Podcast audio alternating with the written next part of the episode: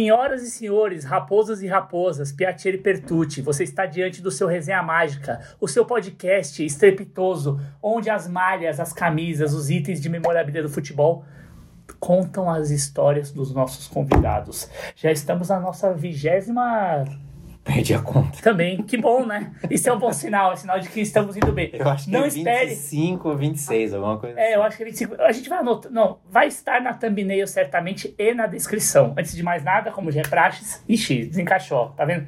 Fica uma semana sem fazer, dá nisso. Eu vou explicar agora pro pessoal porque a gente tá perdido, né? Ah, por quê? Ah, não, verdade. Que no ar, no YouTube, hoje, né? Que a gente Hoje. tá gravando, tem 19 Exatamente. no canal. Então, só que a gente já tem cinco ou seis ali já gravados prontos pra soltar. Então a gente, eu acabei perdendo a, a conta de quanto tá. Ah, acho que tá no 25 ou no 26 episódio. Ou seja, já temos um quarto de século. Inclusive, inclusive a gente tá na segunda temporada já, né? Segunda temporada. Vocês já viram que as thumbnails mudaram? Vocês também podem acessar. E nem tinha estreado ainda a segunda temporada quando a gente tá gravando isso daqui. Vai Exatamente. estrear na segunda-feira que vem. Ou seja, prosperitar. Em breve teremos ao vivo, como a gente já falou várias vezes. E, para começar o nosso programa, você já está vendo o nosso convidado ilustre. Não se esqueça do principal. Tá vendo o QR Code aqui ou aqui? Eu não sei aonde eu vou colocar na hora de digitar, mas ele estará aqui em algum lugar. E se tem QR Code, tem. Desconto. E se tem desconto, é de. 5% usando o cupomzinho Resenha Mágica. Mas não é só isso. Tem 10% de desconto quando paga no Pix. Ou a seja- mais, né? Então dá quase uns 15 ali. E também pode fazer, se não tá com dinheiro para pagar no Pix, tem 12 vezes sem juros no cartão de crédito. Uma maciota, né? É praticamente um combo de Street Fighter de descontos. Ah, tem mais um, né? Tem o frete grátis também, que é para todo o Brasil. Ah. Do Oiapó, que é o Ao Chua. Chuí, Chuí é frete grátis. O homem está impossível. Então, recados dados, não esqueça de deixar seu like, compartilhe com pelo menos cinco pessoas nos seus grupos de WhatsApp, toca a sinetinha, que saber tocar a sinetinha é sempre importante, comenta e vamos em frente. Querido Pablo, muito. Cara, ó, já encaixou direto. Falaram que ele é zagueiro monstro, de pique Sérgio Ramos. Gamarra. Gamarra. Gamarra. Você- não, você tem uma pegada mesmo. Não faço falta. Não faz falta? Eu gosto disso. E fazer uns lançamentos também, tipo, Ah, é? estrepitosos. Estrepitosa. Mas ele tem uma pegada de zagueiro Era canavarro. meio Gerson, assim, tipo. É zagueiro sem tamanho, né? Sem ta- mas Exato. você sabia que e- esses zagueiros sem tamanhos são os melhores e os mais subestimados. Ô, o Gamarra, eu encontrei com o Gamarra uma vez, sabe aonde? Lá na Barra da Tijuca. Minto, Recreio dos Bandeirantes. Você é mais alto que ele, não é? Sou. Eu tenho Acho que sim. 183, eu acho que ele tem 181. Não, mas Ah, para tá. zagueiro hoje em dia. Não, pra zagueiro ele é um anão. É. Mas assim, ele era um gênio. Eu não Sim. sou corintiano, mas eu adorava ver o jogar, assistir. Cara, o Paraguai que fez na Copa de 98 quase eliminou a França. Ah. O Paraguai jogou melhor com a França do que o Brasil na final. Ah. Tem toda a circunstância, o contexto e tal, mas o jogo do Brasil. Do... Assistam aí, Juventude. Né? É. França e Paraguai na Copa de 98, que aliás foi uma puta de uma Copa com vários jogos foda. Quartas de final. Puta, Brasil e Holanda é fantástico. Hola- é, França e Paraguai é fantástico. Tem jogos da primeira fase que são incríveis. Meu, tem um monte de jogo foda naquela Copa. E voltando um pouco mais, talvez eu esteja muito enganado, mas do time de vocês, o Dario Pereira também não era tão Não, Dário é alto. baixo. Super, super é, zagueiro clássico. Que time que você é mesmo? Sou Desculpa. corintiano. Você é Ah, por isso, as homenagens estão aqui. É que você é. me perguntou assim. A primeira. Não é aqui. verdade, que pergunta idiota. É que você perguntou pra mim, você também é São Paulino? E sempre que pergunta, por conta do Vilela, óbvio. Na- nos bastidores aqui. Não, então voltando o Gamarra. Pequeno, meu, um catatal. É. Só tem cabeça, Cabeçudo. cabeçudo e sem ombro. É um negócio absurdo, cara. Aceito, Ah, aceito. Canavarro. Não, mas você tá no você tá no vocês jogam juntos. Como, conta gente, um pouco a gente desse- chegou a jogar. Primeiro, obrigado. Imagina. Muito legal. Tô já seduzido, anotando os descontos aqui. e, e mais pra frente eu conto de um pouco do que eu tô fazendo. Já tô pirando aqui da gente botar as camisas na em concessionária, fazer algum evento. A gente acabou de fechar um patrocínio muito legal que é o da Euro.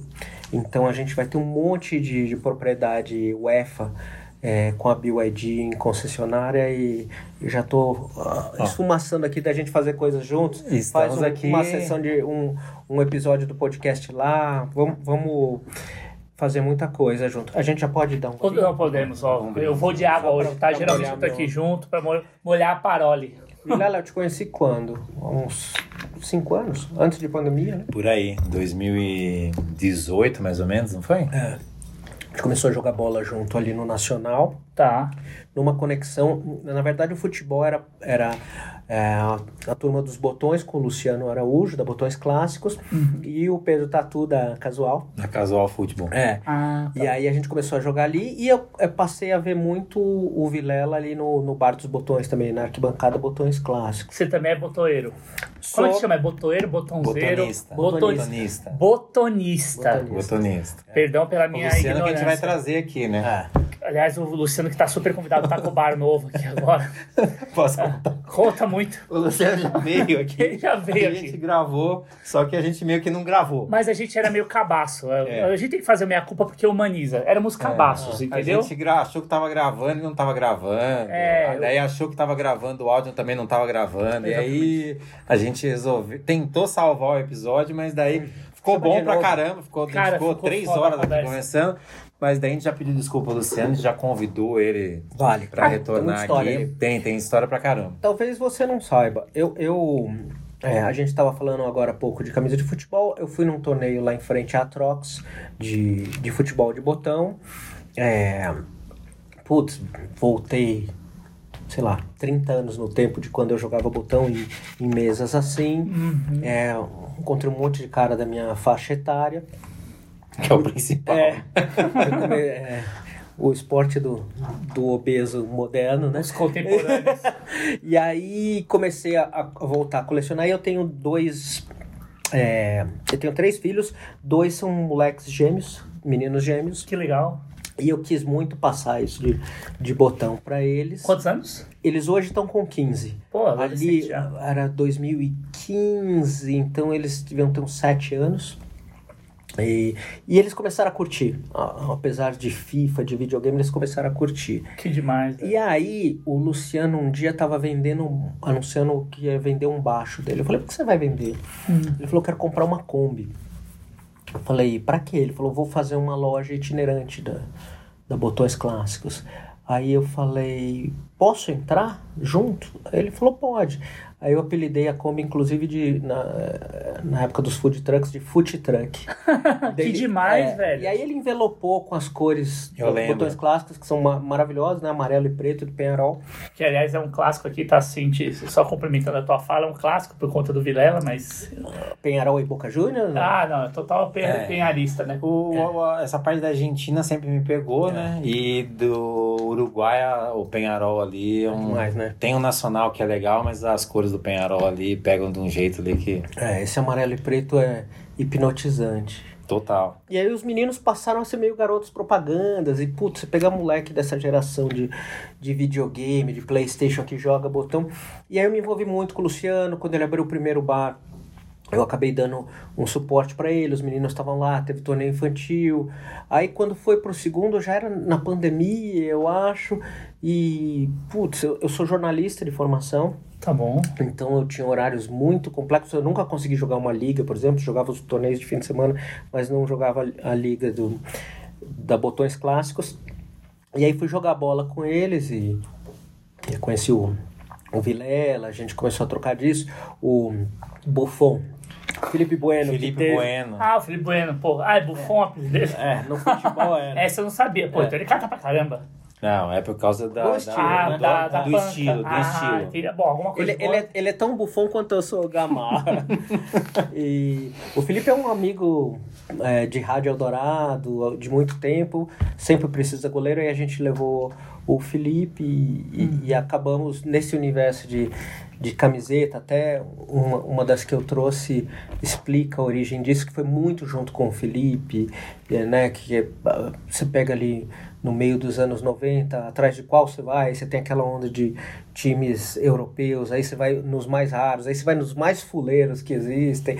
E eu acho que isso conversa muito com o universo do botão, né? Sim. É, quando o Corinthians, o Luciano foi licenciar o Corinthians, por exemplo, parecia um grande negócio, mas, mas aí o Corinthians fica em cima, se vai, é, tem que ser licenciado, aí você tem que pagar uma bala, quando na verdade, pelo menos a minha percepção e eu vejo que outros têm, o botão legal é o do Juventus da Moca, da Portuguesa, Total. o do Nacional, né, o do o Leeds, o, série C, sei lá, qual abaixo do Championship na, na Inglaterra, mas coisas assim, né? Portuguesa Santista, que, que eu acho que mexe um pouco com essa paixão de futebol que todos nós, em do frente a essa câmera, temos, né? De, óbvio, de, de, de gostar de Guardiola, de gostar desses grandes caras, mas de, de gostar do, do, do B, do B, do B, né? Do Total. buraquinho. O Patinho fez, sempre fez sucesso, né? Super, super. E pra quem é corintiano e tem um sofrimento na veia, essa história de, de Ah, não ganhar. Assim, assim, isso já ficou uma coisa um pouco do passado também, não, não ficou? É, não, Agora tá é eu fase acho- ruim, mas o Corinthians, porra, É, mas a- acho que tem esse, DNA. esse estigma do sofrer, assim, né? Tá. Faz parte, acho que é por né? isso, terapia em voz alta aqui, por isso vem um pouco de fascinação com a Argentina também, de tudo muito dramático, tudo Tá. aos, aos 49 do segundo tempo, né? É, então, eu, eu simpatizo muito com os periféricos aí. A própria conexão com o Pedro da, da Casual é isso, né? O futebol fora do mainstream, né? Total. É, o lado B, os caras polêmicos, né? Então é um pouco disso que me trouxe. E aí a gente acaba circulando entre os mesmos, né? Eu vou trocar figurinha com o Vilela, com o Pedro, com o Luciano, né? A gente vendo o futebol como ah, um, um pouco sem, sem viseira, assim, né? Claro. De maneira mais ampla, sem, sem clubismo, ou a, quando a tiração de sarra é saudável, coisas, coisas assim. E acho que na. Me, me perdoa se eu tô falando demais. Imagina, Mas- a gente, você, o convidado aqui é quem fala. Às vezes a gente exagera, mas, Mas tá na dando vida ótimo. do, do moleque brasileiro e cada vez mais das meninas, puta, o futebol meio que atravessa tudo, né? Sem Tudo, dúvida. Da, da sua infância, das suas definições e geracional, né? É, você atrela o ano da, da escola à Copa do Mundo, os caras que você viu jogar. E é, agora que eu, que eu tô nessa fase, é, eu acabei de completar 50 anos. Falo- também, o, o, o, Vilela falou foi a primeira seleção que eu vi campeã quando a gente mexeu na, na camisa da seleção de 94. Foi a primeira que eu vi campeã também, mas eu tinha visto o 82, aí então pra mim já tinha um- uma desconexão com seleção, né? Que é parte do que eu vou falar também. Mas enfim, introdução grande para dizer como é que eu conheci o Vilela e como é que eu é, meio que cheguei nesse, nesse meio, né?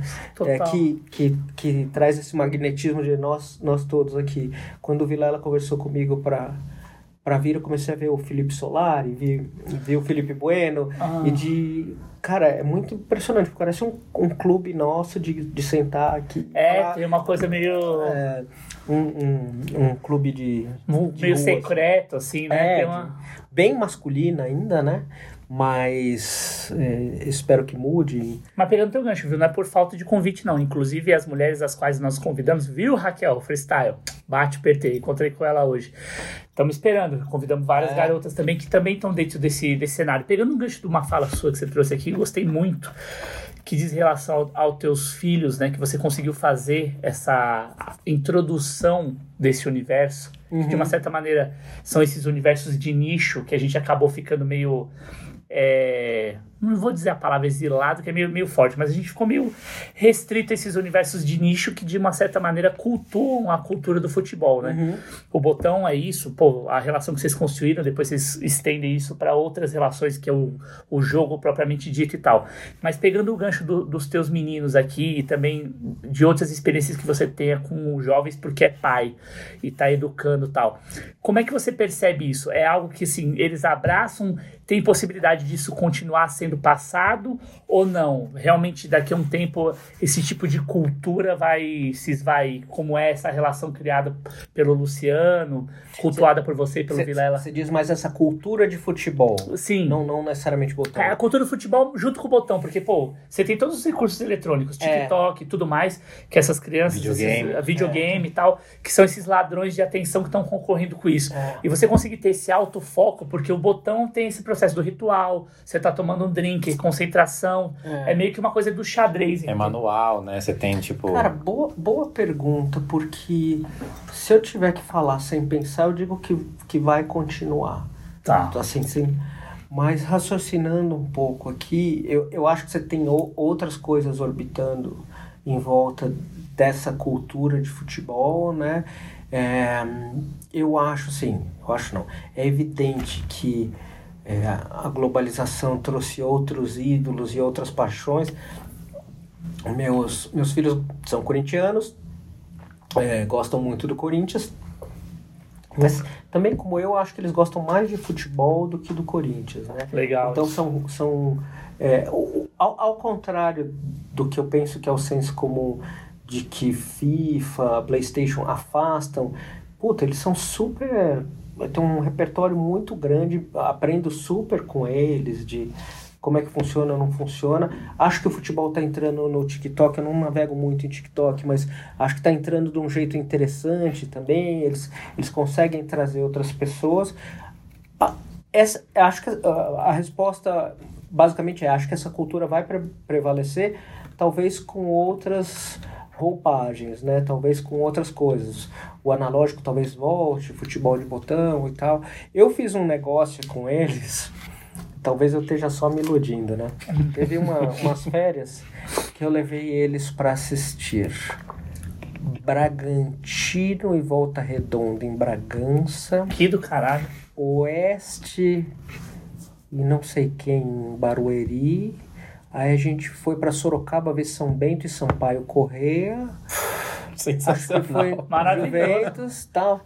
E... Você levou eles no, no, na Moca pra assistir o Juventus? Ah, já, já várias vezes. Ah, isso é do caralho, vezes. parabéns. Portuguesa e, da Moca, né? portuguesa e tombense no Canindé. Um puta, puta pau. que pariu. Quando a gente foi no Pacaembu é a primeira né? vez, já tinha o, o a Neoquímica Arena. Eles falaram assim, qual que é o nosso lugar? Eu falei, o nosso lugar é o, é o que, que sobrar espaço. Bem-vindo ao Pacaembu, que é o estádio que eu mais gosto. E no ano seguinte, a gente conseguiu, a gente fez uma viagem em família para Madrid, tá. e aí eles foram no Santiago Bernabéu. Aí eu falei, agora que já já comeram pão que o diabo amassou, agora pode ir pro filé. E aí eu adorava levar. E aí teve uma, uma copinha que eu falei, gente, amanhã, 8 da manhã, Nacional e, e Fortaleza, vamos? Eles falaram, puta, papai, tudo bem se a gente não for. Aí minha mulher falou assim: Pablo, eles só vão por sua causa. Ninguém quer ir no, no, no estádio de Barueri, ver Oeste não sei o quê. Uhum. É, é, é, um exagero, mas eles curtem e tal. Talvez eles não tenham essa referência que a gente é, tende nesses estádios. Eu mesmo nunca tinha ido. Eu, eu usei eles como desculpa. Ela, ela falou: Pô, você vai nunca tinha ido em Bragança ver jogo, é, mesmo que do, do Corinthians. Nunca fui na Vila, sou louco pra ir na Vila. Então, a Vila eu fui, mas é, nunca, nunca fui também. Jogo. Né? Já, fui, já fui, puta, eu fui numa, num evento político lá que aconteceu. Eu já, eu, já, fui cinco vezes ao Maracanã, nunca vi um jogo. Sério? É, vi, fui cobrir é, como jornalista Papa, fui em duas noites do Rock in Rio. Meu pai me levou quando era moleque para fazer um tour no Maracanã.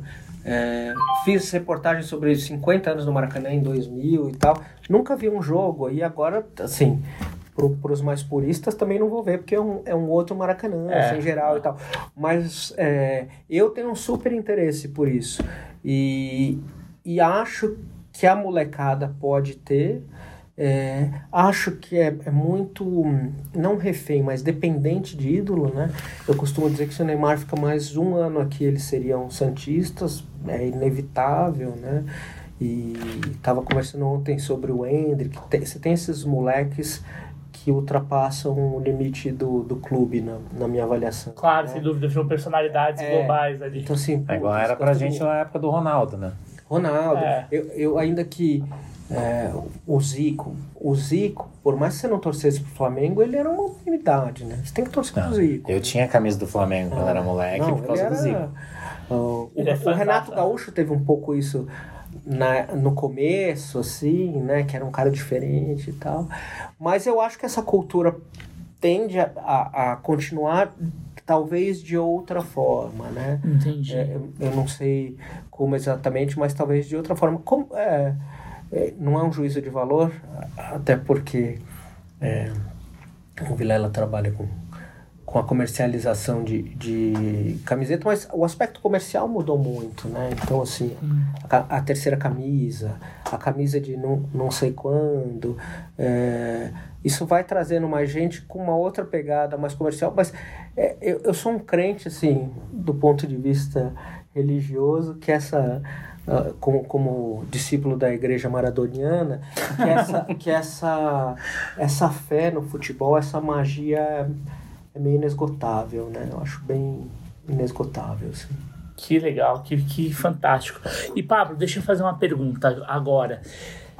Várias né? Não só uma. É, qual que é a tua relação nesse sentido assim do corintiano com as camisas? Qual que é a primeira camisa assim? Eu sei, eu sei que temos um exemplo aqui, né? Uhum. Talvez seja ela o gancho. Como é que essa camisa, eh, qual que foi a primeira camisa que você viu assim que você falou assim, meu, eu vou torcer para esse time? Foi por causa da camisa? Foi por indicação do teu pai? Como é que houve essa transformação? São os símbolos? O que que te traz para isso? Um pra... jogador, né? É. Vamos lá, eu, um, uns 10 anos atrás eu, eu fiz um eu estava num, num, processo profissional e aí eu fiz uma espécie de um, de um vídeo currículo.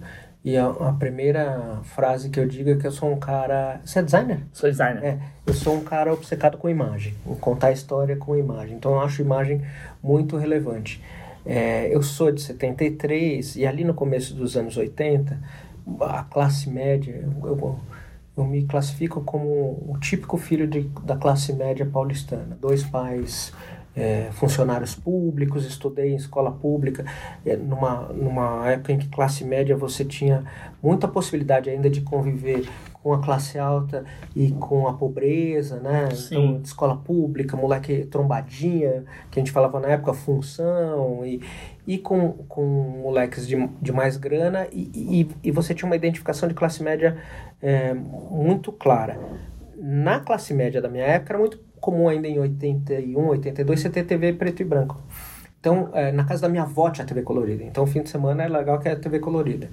E aí, meu pai nunca foi muito de futebol, mas meu pai, como funcionário público, foi muito ligado a, a, questões políticas e tudo mais. E ele começa a se encantar com a história de Sócrates e Casa Grande no Corinthians. Meu pai participou ali, não como político, nem como afiliado, nada, mas muito encantado no surgimento do, do PT ali, cara que comprava estrelinha, é, participava aqui ou ali de é, de algumas manifestações, não tanto no, no campo político, mas cultural, puta fã de Rita Lee e tudo mais, ele começa a se encantar, ele vê que tem um movimento de, de democracia no, no, no Corinthians, e o primeiro jogo que eu vou, eu estou dizendo isso para simbolizar um pouco da força do primeiro jogo que eu vou. É um Corinthians em Ferroviária no Pacaembu, em 82, Ah, em que eu vejo o jogo a cores, né? Porque Claro. eu via preto e branco. É, e como alguém que trabalha com imagem com você, aquilo foi definidor. Entrei e falei, puta, a grama é verde. Que foda. Parece bobo, mas pro menino de 8 anos, fala, puta, é muito verde. O cabelo É. do Birubiru era muito laranja. Não, fiquei até arrepiado aqui, só Era pegando o muito assim, laranja. porque essa primeira imagem, né, como você perdendo a virgindade do estádio, e você entra naquele vale do Pacaembu. E não, tem essa liturgia, Tem- é. você entrasse... e É isso. Não, fiquei até arrepiado É. aqui, porque me veio uma memória, você me trouxe uma memória É, afetiva e- absurda. E o cabelo do Birubiru laranja. Laranja. E tinha um- uma. Uma. é, uma coisa típica pra época, porque, que hoje já tá normalizada, que é a chuteira branca do Casagrande. Ninguém usava Chuteira branca. chuteira branca. Você fala, puto, Casagrande, chuteira branca. Então aquilo ali me ganhou ali. Sim, porque são muitos Um abraço, ali, né? é. Muitos símbolos, quer dizer. E aí a gente que é, que é ligado em imagem começa a ver coisas interessantes. Eu lembro que o primeiro patrocínio de camisa do Corinthians, Vilar vai saber bem, era Duchas Corona. Então tinha o chuveiro. Tinha o chuveiro. né? E aí outros, eu não sei se Que não podia, né, na, na é, época ainda. tem Calunga. É, esses que ficaram muito tempo, você não esquece, né? Eu ia te tra- trazer uma do- da Souvenir aqui. Mas naquela época não tinha. Tinha isso, tinha COFAP. E aí, posso pegar essa aqui? À vontade. Você manipula aqui. Então, 82, é, eu quase fui São Paulino por causa da influência dos amigos, mas aí meu, meu pai me leva nesse jogo, fecha. Mas o Corinthians da democracia mesmo é o de 83. É até antagônico que eu trago essa camisa. Essa aqui também, para um moleque de 8, 9 anos, é, essa aqui é uma réplica, obviamente, mas assim, puta, o cara entrou de zebra. E aí virou o cara zebrado. E era o cara que era contra Quero o leão. a né? democracia. Eu uma vez é, viajar de avião era um negócio naquela época, então a gente Minha tia ia viajar de avião, íamos todos ao aeroporto de Congonhas levar minha tia, porque ela ia viajar de avião. Tipo, era um evento familiar, um, né? um, um passeio, né? E aí o Corinthians estava lá para enfrentar o Fluminense. Eu vejo o Leão sentado do lado do Casagrande, o pau comendo, mas assim, dedo na cara e tal. Sério? No aeroporto? Muito, no aeroporto. Eu cheguei, pedi um autógrafo e tal. Eles assinaram meio assim e tal. Foram. Eu já tinha. Cara, tido- os caras os caras pararam a treta. pra- É tipo japonês tretando no metrô, Não, né? E principalmente você ter acesso ao cara que tá no embarque com você também. Hoje é inimaginável, né? Ah, ainda é difícil, É. rola, mas é mais É. difícil. E aí eles tiveram isso. Obviamente que eu tô dando a perspectiva de quem analisou depois com muitos anos de distância. Claro. Mas todos esses elementos, se você considerar um, um menino de 8, 9 anos, Sem dúvida. puta time com uma proposta. E em casa, não é só o time, né? Em casa tem o pai e a mãe ali falando de democracia, que abriu, que acabou a ditadura, que não sei o quê. Aí Rita Lee, Osmar Santos narrando, todo mundo de amarelo. vai- Aquilo vai te Claro. Né? Ou voando seu é, imaginário. né? e aí essa camisa eu tenho até hoje. Eh, tá- Hoje no trabalho a gente entrou na eterna discussão de, de Maradona e Pelé. É, e aí a gente chegou na conclusão óbvia de que é muito difícil você fazer comparação entre gerações e tudo mais. Mas, por exemplo, o Leão acho um puta goleiro dos, dos que eu mais admiro, apesar de pensar radicalmente contra ele. Ma- Mas eu acho que a- a- talvez um dos maiores símbolos de democracia daquele time é que tinha um cara ali que discordava e que falava, meu, isso aí é um esquema, é, fala democracia, mas só o Sócrates, o Casagrande e o, o Vladimir decidem tudo, e não sei o quê. Então, essa camisa para mim é muito simbólica. Depois ele chegou a levar isso pro Palmeiras, né? No Palmeiras Tudo, tem a sim. verde e branca. Replicou. Isso virou uma marca dele. E eu acho um puta goleiro. Assim, é, a, a minha geração também foi muito estigmatizada com um cara que eu acho um grande goleiro, que é o Valdir Pérez, que acabou pegando uma fama de, de frangueiro. Sim. Né? E que era um super goleiro. Mas eu, eu lembro que o menino falou, pô, se fosse o Leão em 82 não tinha perdido. É, e- então, o, o, cori- o corintianismo vem daí. Tá. É, aí passa pela fase né, de, de neto, né? É, Uhum. De ganhar o primeiro brasileiro. Marcelinho, não?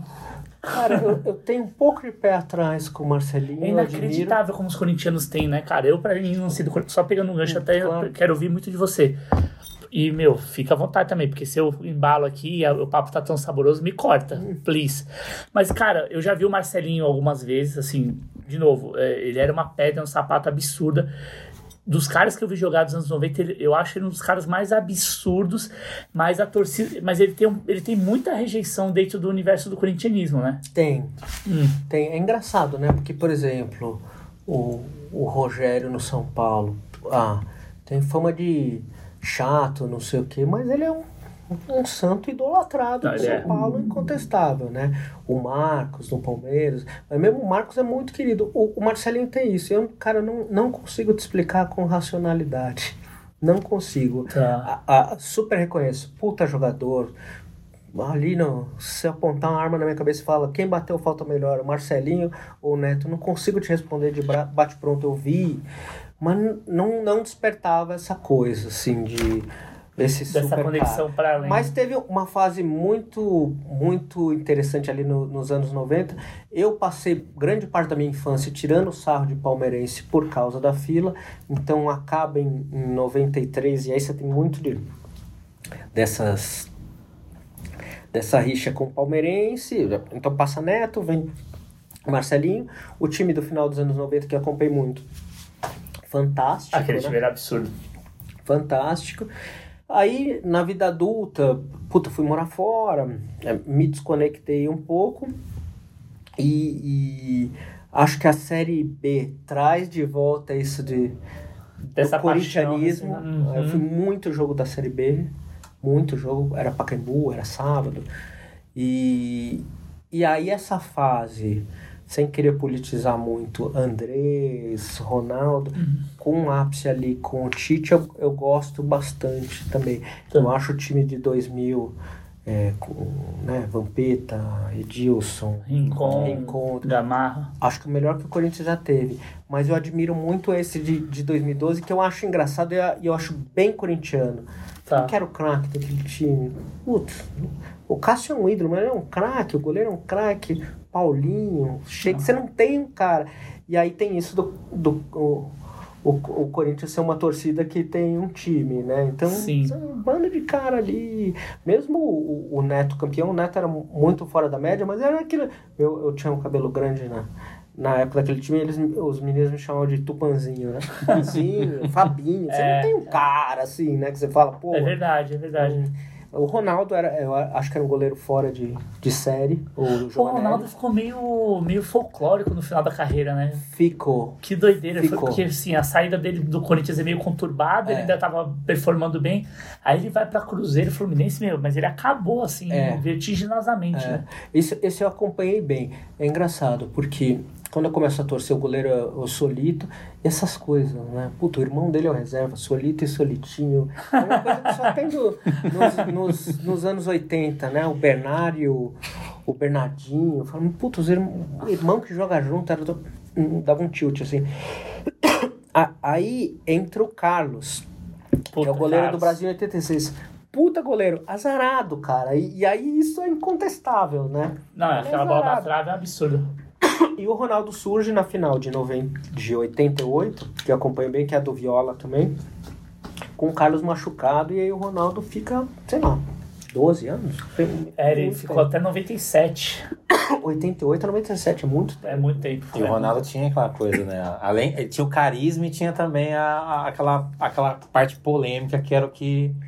O que acaba, tipo, Cativando. né? cativando também o torcedor, É. né, cara? É verdade. A, a gente gosta do cara que, que, que Ah, é que causa. foge da curva. Ele é... E outro, goleiro tem que ter um pouco dessa loucura, Mas, assim, né? mas eu acho que a chavinha muda, tipo, no terço final mesmo, porque ele era um bom goleiro, pegador de pênalti. É. Mas a- o tiltzinho, assim, a mudança do carisma, de ficar mais... É, é no fim, né? Quando ele Não abre não sei se o banda, cara né? se sente mais à vontade, né? Mesmo o Cássio agora, eu sinto que ele é um, é um cara mais solto. O Marcos no Palmeiras na fase final, né? Já falava, pô, Era não maravilhoso. joga nada, merecemos perder mesmo. Quando tomou de 6 do Curitiba. É. Ah, depois agora os caras vão correr pra dizer que é guerreiro, É. mas já era, Aquele né? jogo com o Vitória, que ele vai achar a bola e ainda fura É. a bola. Aquilo ali, puta, aquilo ali, cara, eu entendo totalmente ali, é porque ali é a fúria do goleiro. Eu já é. quebrei o pé Putaço, numa pelada putaço. de puto desse. Porque você fica cego, ali é a cegueira. Você perde ali, ele perdeu ali pro, pro inconsciente, ali, pro cérebro reptiliano. É, é isso mesmo. É isso mesmo. Acho Mas minha relação com, com o Corinthians é essa, né? De. é, muito, eu diria, politizada, mas não sei, talvez a relação de todo menino ao escolher um time seja com um- um momento específico, né? Uma coisa de infância ali. A, a minha me remete muito a esse time de 82, 83, que eu vi, que eu tinha cor. e- Enfim, eu adoro essa, essa camisa aí. Você ia falar, desculpa, pode falar. Não, eu ia falar do Marcelinho, que o Marcelinho era muito aquele negócio de atleta de Cristo, acho que por causa disso que pegou. É porque é uma Talvez. hipocrisia que não casa muito com a torcida do Corinthians, né? Ela se auto-assume Não, até com ele mesmo, né? Que ele é um É. cara, tipo, toda hora, tipo. Não, ele é super contraditório, folgado, batia em todo mundo, arrumava É. treta, brigar, Cara, coisa de po- hotel. Posso Ah. ter a discordância da torcida do Corinthians, assim, mas nunca me, me pegou, assim. Sempre teve admiração, quem, quem não comemora título, né? Mas não é um cara que, assim, que eu... Talvez tenha admiração por, por, por jogadores que eu nem vi jogar, tipo o Rivelino, mais, mais do que ele, assim. É, eu, eu como São Paulino, assim, eu tenho mais, mais lembranças, assim, não é, negativas, mas lembrando de que, pô, chega uma hora que você, por mais que você torça pro time, você começa a admirar É. os caras do outro time, porque, cara, o cara joga pra caramba. Você, Claro. você fala, pô, quero fazer um. Tomara que um dia a gente É. tenha- consiga chegar e falar, pô, vou comprar esse cara aqui e vou trazer pro meu time, entendeu? Mas um cara que eu via, que, tipo, que eu queria ter no meu time era o Neto, apesar de já ter jogado no São Paulo, mas muito. no Corinthians, ele, cara, batia falta e escanteio olímpico era toda hora. Era absurdo. E outro cara que pra mim que me, me lembra muito esse Corinthians, que era um cara que eu sempre. Que eu torci, inclusive, pra fazer gol na Copa de 94, quando ele entrou na final ali contra Viola. a Itália, foi o Viola. É. Não, o Viola torci pra caramba na É, Copa do Brasil. Principalmente Quase que, que ele fazia aqueles gols que toda hora ia comemorar de um jeito, lembra? Tipo, É. ele ia atender o orelhão do- dentro do Paquembu. Faz, pô, Ele, Ele ele era era muito carismático. Ele era. eu queria que ele fizesse um gol naquela final, que fazia que eu queria saber como é que ele ia comemorar Como é o gol, cara. Comendo quase macarronada. fez, né? Ele entrou Quase, arregaçando, quase, cara. quase. Driblando todo mundo. Ele entrou de um jeito absurdo, assim, ninguém esperava, né? Pô, Era pra sempre- ser o Miller, que o Miller tretou com o Parreira jogo entrando na prorrogação da O- final o- da Copa do o Mundo. Miller é esse cara do São Paulo que eu admirava. Tá. Assim, eu falei, meu, esse joga demais. Então, tá- tá- essa coisa de atleta de Cristo eu acho que nem pegava muito, mas você, você falava, puta, ele vai cortar pro meio, vai chutar e vai ser gol, e toda vez ele faz isso e ninguém para. E ninguém parava, aquela Mas- chapadinha. É, mas acho que é, é, são carismas diferentes. O Viola eu acho muito carismático mesmo. É, se apolava um pouco, né? Quando ele imita o porco e tal, era É, engraçado, né? É. Não, Ele era muito Todo engraçado. jogo tinha, né, cara? E as zoeiras, comemoração, né? cara? Todo jogo tinha. E aí, pô, o cara ia lá e fazia gol toda hora também, né? Acho que isso, tipo, É, ia fazer virava combustível, né? canhoto também, né? Ele tinha. E incrível, né? Porque foi um cara que assim. É, e não era craque viola também, né, cara? Não, não era. Não era, longe disso. Mas Acho que isso também que, tipo, alimenta, assim, também, né? Tipo, É. ele fica mais, assim, parecido com a gente, né? Tipo, Ah, humaniza, né? é. Eu- eu- eu- são os ídolos corintianos, né? Não, eu acho ele bem melhor, mas assim, Dinê, Gilmar Fubá. Nossa, o Dinei, velho. É, um amigo meu na infância chamava Avenida Jacenia, né? O cara, o, o cara que você pega que é meio. Esses caras que eu tô falando são até bons, mas os cabeças de bagre que. Que vira ídolo, Zizal. né? Enfim, o, o- um cara que, que, é, atravessou meu, Romeiro, meu né? começo de, de- O Romero é ídolo já? Ah, é, acho que essa volta dá uma. Uma. Uma estragadinha, mas- chancelada. Não, a- a- eu acho, Estraga. que, eu acho que diminuiu um pouco, mas a primeira sim. Ah. Teve um cara da minha época que, puta, sumiu, que é o Wilson Mano. Acho Puta. que ele não jogou só de, com a camisa 1. E aí isso virou um, um, um adjetivo, né? Puta, traz o Vilela, ele é o Wilson Mano. Se tiver que vender, ele vende. Se tiver que gravar, ele grava. Se tiver que fazer comida, o cara é o Wilson Mano. Então virou um adjetivo ali de um cara que quem, né, na, na, na grande espectro da história do Corinthians, quem é o Wilson Mano? Mas o corintiano vai saber que Cara, é o é um puta nome separando pra pensar. né? Wilson Mano. Mano, é. Caralho, é muito foda, Mais né? um mano da nossa história. É verdade. Mano Menezes. O Wilson, mano. É. E na- no caso das camisas, assim, como que é a tua relação? Você é um colecionador? Você compra? Que nem... Essa é uma réplica. Essa é uma A regra. gente já, já, você já, te- já, já tivemos uma dessa aqui da época ou não? A gente já falou. Difícil. É difícil de arrumar, né? Então tem que ser mais na base da A réplica. mais antiga que já teve de goleiro do Corinthians foi essa de 93 aqui do, do, Do Ronaldo, Ronaldo, Giovanelli. que é maravilhosa, É. aliás. Essa aqui a gente já mostrou algumas vezes. Mas essa daí já do Leão já são mais raras. É mais fácil você encontrar mesmo essas reproduções que a, o, a própria Adidas fez o Palmeiras e o Corinthians faz licenciado do que as originais que são difíceis. A do Corinthians você vê licenciamento, né? Tá aqui, que é a minha história, etiqueta, edição é. limitada e tal. É. Não, tá super bem preservada, é igualzinha, né? É legal que simula o- os mesmos fios, né? De, feito de tear. É bem, bem legal. Tem número atrás? Não. Uma Pô, camisa pesada, um, né, costuradinha, né? Faltou vir o número 1, um, hein? Devia É, ser o quê? é Vermelho? muito foda, Eu- sem o é, contorno e tal. Eu, eu usei muito pouco essa camisa. Eu, eu, eu tive várias fases. Então, assim. é, ali no, nos anos 80 era mais difícil você ter acesso a isso. Você até tinha. Eu tenho memória de camisa da seleção é, brasileira, que depois eu vou entrar. Mas um- tinha um time de vôlei da Pirelli, Hum, da, da geração de prata. Então eles tinham uma camisa branca. Acho que tinham quatro cores. Uma branca, uma azul, uma vermelha e uma amarela. Puta, tinha, Tinha umas isso. faixinhas. É, assim. umas faixinhas.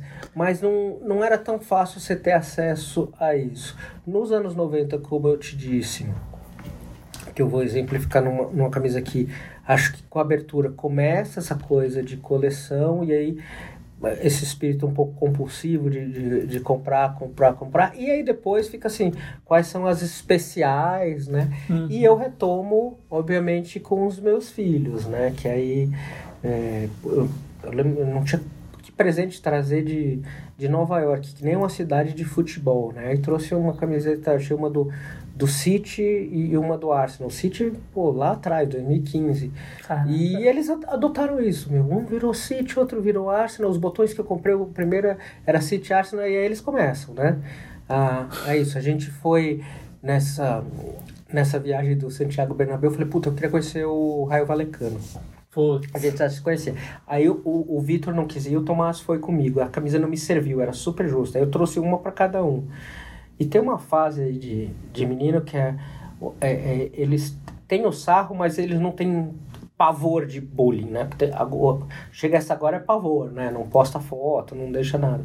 Mas eu comprei uma do Raio Valecano rosa, Tá. uma do Raio Valecano com arco-íris e tal. Puta, eles usavam sem destemido, sem temor. Então aí você retoma um pouquinho por causa deles e agora a gente troca, né? Pô, papai viu a, a nova do tal? Eu falei, pô, não gostei, gostei dessa.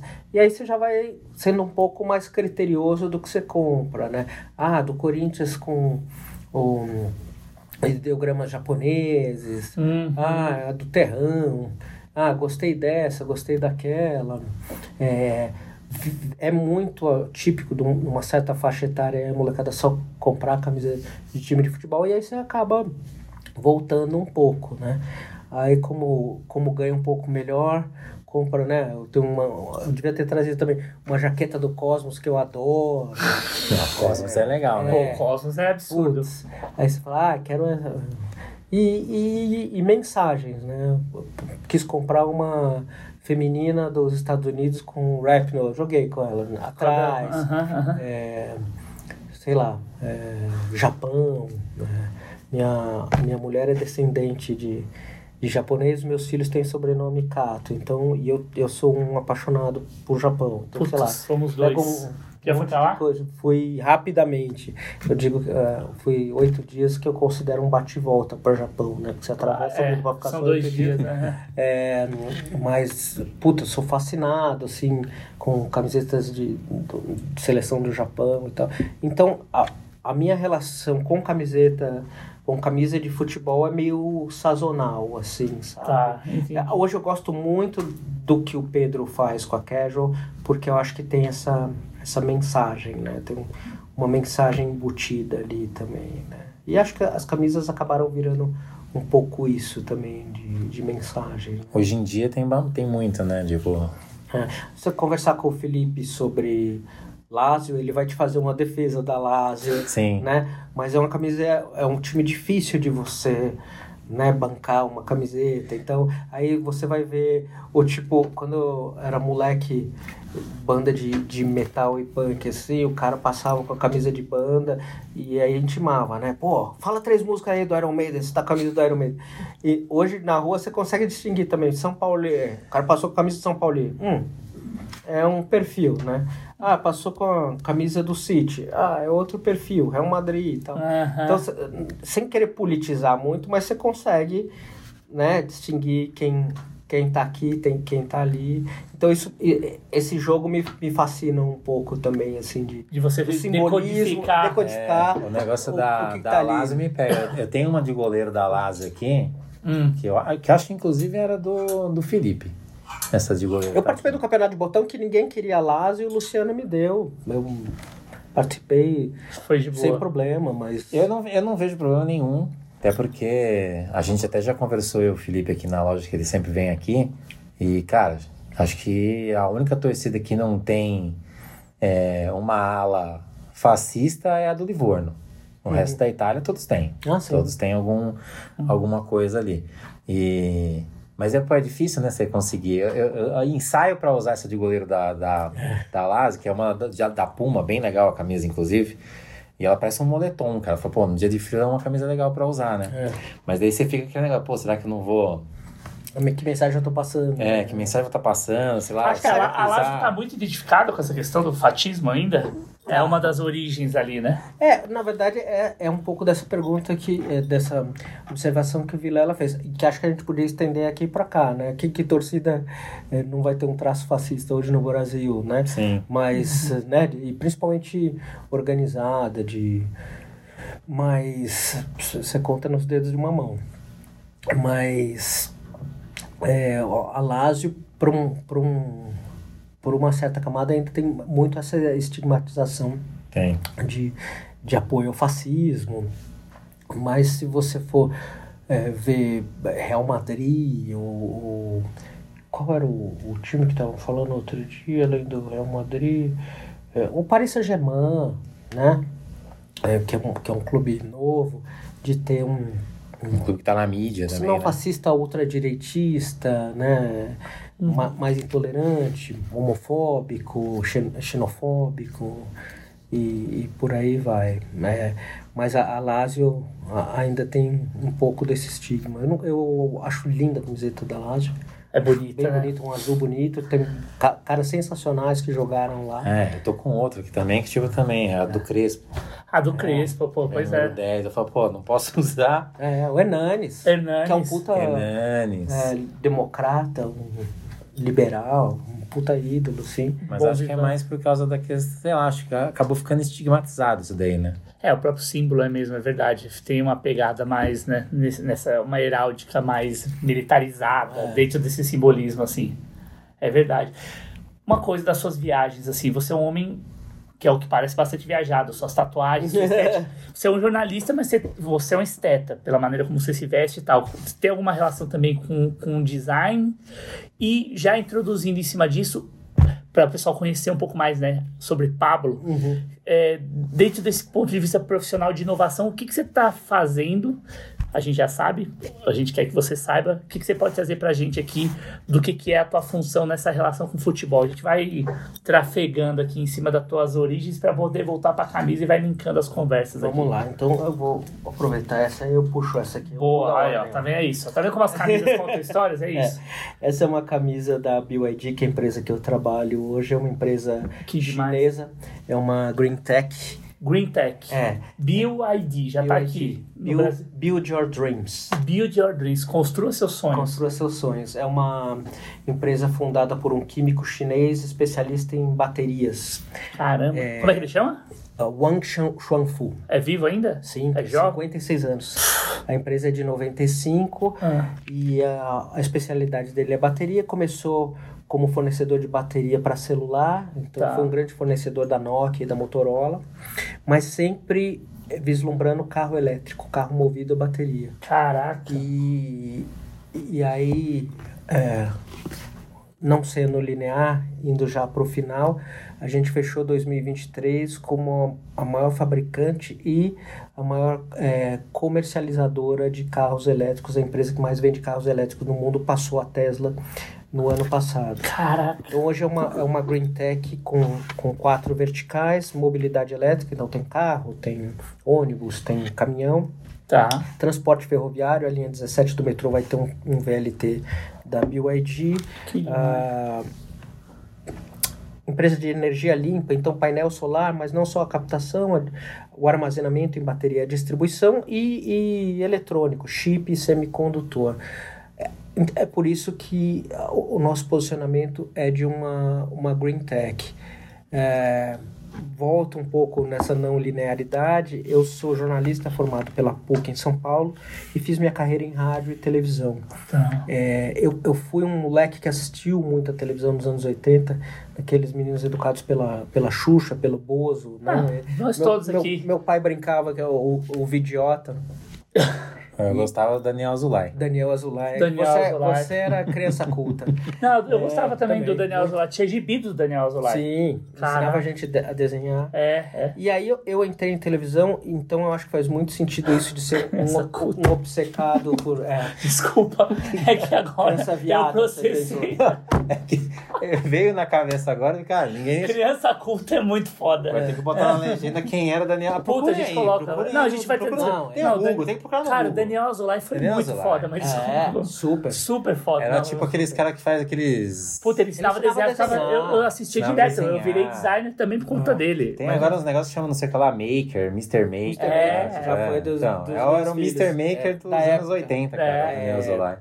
Mr. Maker, como é que fala? Analógico. Analógico. É, Ah, foi e aí mal. eu fiz carreira em jornalismo, televisão. Aonde eu, você fez? eu, Conta um eu, pouco. eu comecei na Rádio Eldorado com ah, com o Felipe Bueno. Hum. Depois eu fui pra Rádio Bandeirantes numa época em que se fazia TV também.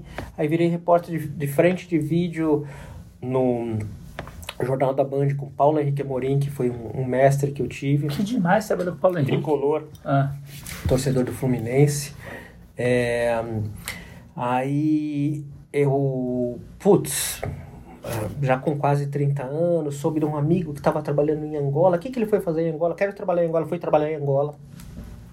É, a Angola é um país africano colonizado por portugueses que depois da independência vira comunista. Então era, era Ah. é muito interessante e vive 27 anos de guerra civil.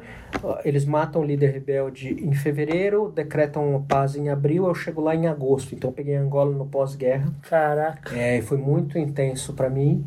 É, fiquei lá um ano e meio, mais ou menos. Ajudei um jornalista americano num, num documentário sobre AIDS nas Forças Armadas. Falei, olha, eu sempre vi aqui Angola como uma porta de entrada para uma carreira fora. O que, que você me sugere e tal? Ele falou, ah, eu fiz a, a escola de jornalismo da Columbia University em Nova York. Eu posso escrever uma carta de recomendação. Me escreveu, fazer um mestrado lá, fiquei dois anos em Nova York. Voltei, trabalhei um ano na editora Abril como freela e fui para Record, na fundação da Record News, é, onde eu fiquei 16 anos, trabalhando principalmente num núcleo de documentários, de reportagens especiais. Conheci lá o Marcelo Rezende, que era um cara muito difícil de trabalhar, mas a gente criou uma puta conexão. Eu, eu- meus dois pais já morreram e, e o Marcelo morreu em. A Liv nasceu em Faz uns cinco 2016, anos, né? eh, eh, 2017. Eu sonho mais com, com o Marcelo com- do que com os meus pais, porque a gente teve uma convivência muito. Não, conta um pouco dessa aí, porque isso aí foi legal. E eu vou te falar o que, que me aproximou dele: Ah, a seleção de 82. caraca. E porque a gente gravava muito junto e ele cobria pela placar e ele começou a contar histórias, eu era capaz de passar dias ouvindo histórias da seleção de 82, que é o que me leva a, a duas camisetas aqui, mas Pode pegar, não É. tem ordem. Você que manda É. a ordem, meu caro. Pô, que tesão essa, essa, entrevista. essa é Ah, é daqui, essa é de vocês, essa é de oit- 2006. 2006. 2006. Gola Mandarim. Que eu achei que ia ser uma puta seleção. Todo mundo achou. É mais que Ah. 2002. Sim. Mas pra ser muito sincero, pra mim, e tem muita gente que fala isso, o futebol deu uma morrida em 82, porque era meu começo como torcedor e eh, era um país chorando por causa de futebol e era uma seleção muito fora da curva. Aí, pra você que é designer, talvez por elementos que não sejam só de futebol, sei lá, era o Luciano do Vale narrando, tocava, eh, na época era 120, 120 milhões, Milhões assinava. Então você tinha uma Assinava o gol. estética ali. Não, mas o time também era. Não, e um time absurdo. E mesmo a- Absurdo. a estética da cor ali, né? Que esse céu laranja lá da Espanha, tem tudo isso daí. A, isso é a muito Copa foda. Cores, como eu falei, É, cara, você é moleque, você fala, meu, é isso aqui. Então, pra mim, morre um pouco ali. E o Marcelo começou a me contar histórias de 82. Ele, ele falava, pô, como é que. Me conta assim, conta pra gente. Puta, isso é um tesão, velho. Sua história, só. Tô pirando nessa entrevista. Foda. Uhum. Nessa conversa. Mas como é que chega assim, uma, do nada, assim, vocês estão sentados e como é que começa um papo assim de ele, ele é muito provocador. Eu já Tá. conheci ele de mais de reportagem policial, mas Uhum.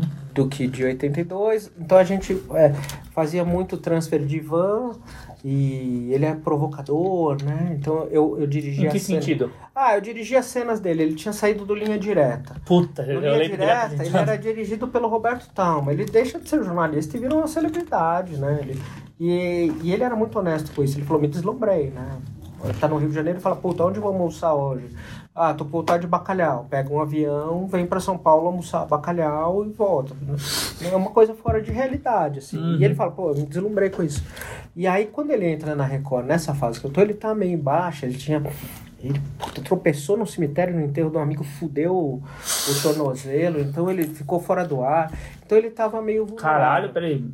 Ele tropeçou num cemitério e fudeu o tornozelo no enterro de um amigo. De um amigo. Nossa, daí É. totalmente É. a energia tava ali. É, exato. Caralho. E aí, acho que ele testava um pouco as pessoas com a agressividade dele, né? Então, ele tinha sido dirigido pelo Roberto Talma. Aí o cara grava, tal, gravou, eu falei, legal, vamos fazer mais uma? Ele falou, Pablito, quantos salários você ganha? Eu falei, eu ganho um. Ele falou, eu também, nós vamos fazer uma vez só. Eu falei, tá bom, perfeitamente.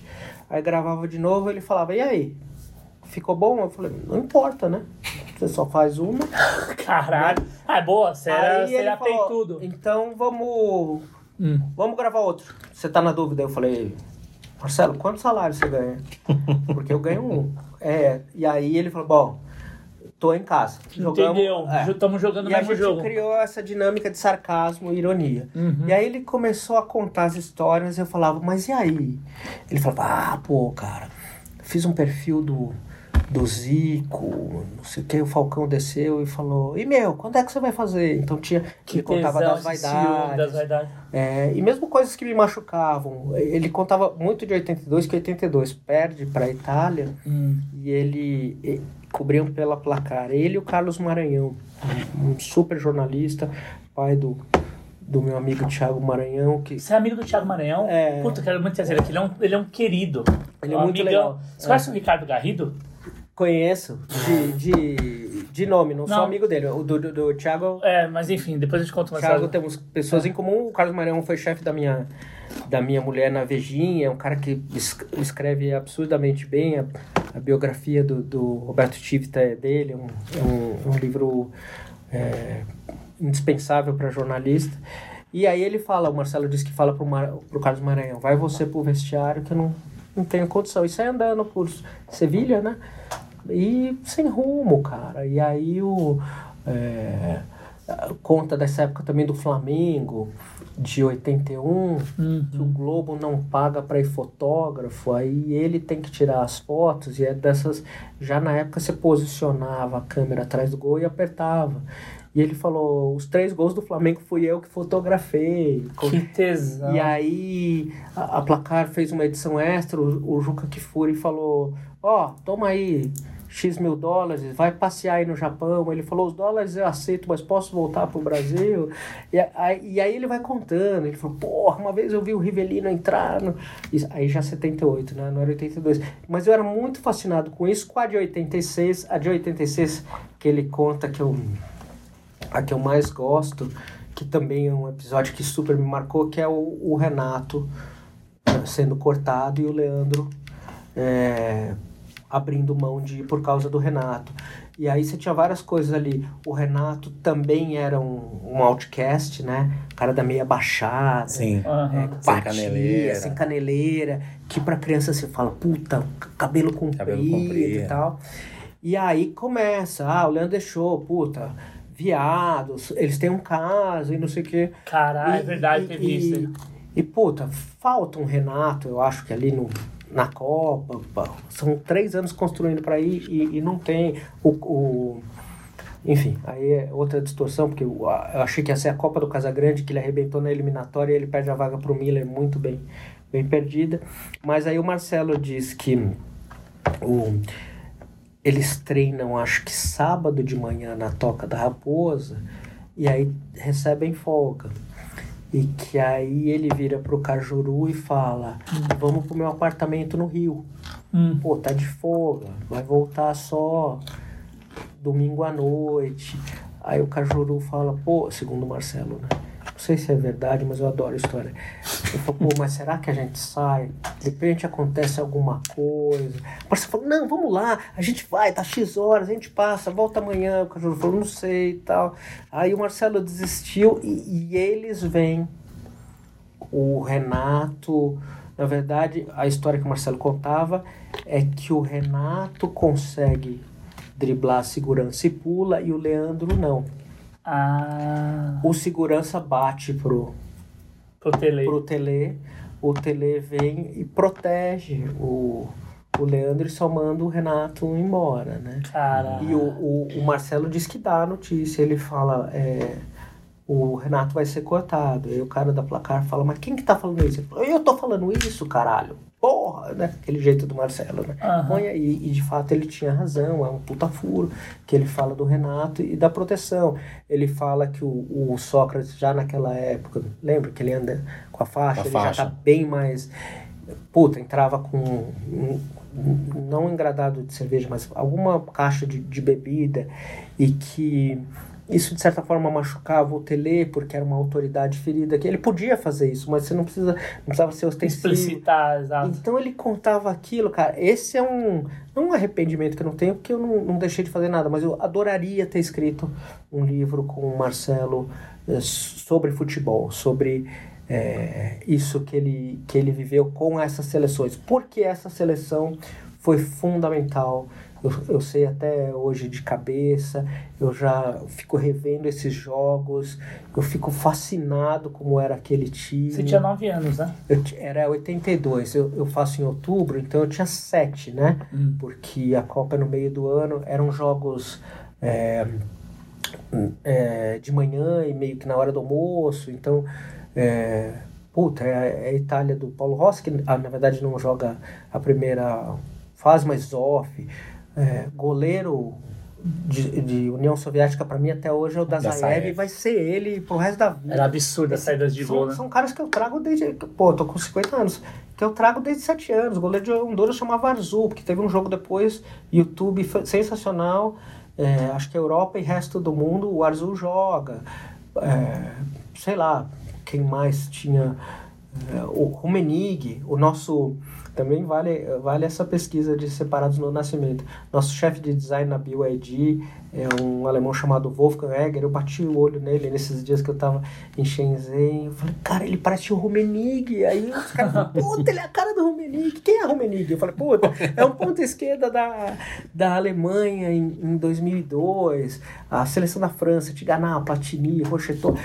Todo nome que você escuta pequenininho Sim. e vem até hoje. Claro, Todos eles vêm. Essa seleção de 82. Então meio que morre ali pra mim. Acho que 86 tem um respiro depois, cara. Aí 86 tem um shift pro é, Maradona, Pô, que desperta essa camisa de 2014. 14, É, belíssima. Não tem em tese nada a ver com Maradona, mas que desperta essa, essa paixão. É, é, o- é, um, é o maior do mundo para mim, então entrei nessa, nessa discussão hoje. Eu, eu tô pacificado com a ideia de que o Pelé foi melhor, não sei se o Messi foi melhor. Esse é o, é o, o meu Deus do futebol, por, justamente porque não é perfeito, puta cara errado, com mensagens esquisitas, é, sei lá se tinha Errático, relação- incongru- incon- incongruente, Ah, cara, inconsequente. Mas esse dramático, todo fudido, entendeu? Ah, um- é um cara que eu. é, Não é aí eu já era perfeito. maior, eu já tinha 12 anos. É, para quem não, não acompanhou, não, não viu, não sabe, é, nessa época você podia ter primeiro dois estrangeiros na Europa, né? Por time, depois três. Depois três. Aí você tem, sei lá, o, o- os alemães da, da Da, Internacional. da né? Inter. Acho que Era o Klinsmann, holandeses. Lothar Klinsmann, Matthaus e o Andreas Bremen, que era O o lateral. Uhum. Aí na, no Napoli, é, Careca Alemão e E Maradona. Maradona. Milan, os O holandeses. Milan, os holandeses, que é outra seleção. Raika Gullit e o Van. Basten. E, e aí a Bandeirantes transmitindo Puta, Luiz. essa cor de camisa no Napoli. Então esse cara começa a me fascinar já em 86. Putz, é, pro, pros anais, né? Eu vi o gol quando ele aconteceu, o gol da Inglaterra, eu vi o gol de mão. Na época não era nem tão claro assim, depois você, você vai vendo. Então, essa seleção de 86 e o Maradona. E aí eu, eu, eu sinceramente tenho um, um desligamento dessa. A palavra acho que é desconexão. Eu Tá. me desconecto de seleção brasileira, assim. Acho essa seleção de 94 um- uma seleção campeã no 0 a 0 Torci muito pro, pro Viola fazer, mas não é uma coisa que me toca. E- Entendo, hoje em dia eu entendo tudo, a eficiência do Zinho, o tamanho do Tafarel, entendo tudo, Sim. mas não é uma seleção que mexe comigo. A eficiência do Zinho, que na época era o Zinho. Ceradeira. que você- Que não passou na ia- pandemia, né? O, É. o Galvão acabando com ele. Não, destruindo os jogos, meu, você viu o Brasil jogando, jogava bem, cara. Não jogava. Jogava bem pra cacete.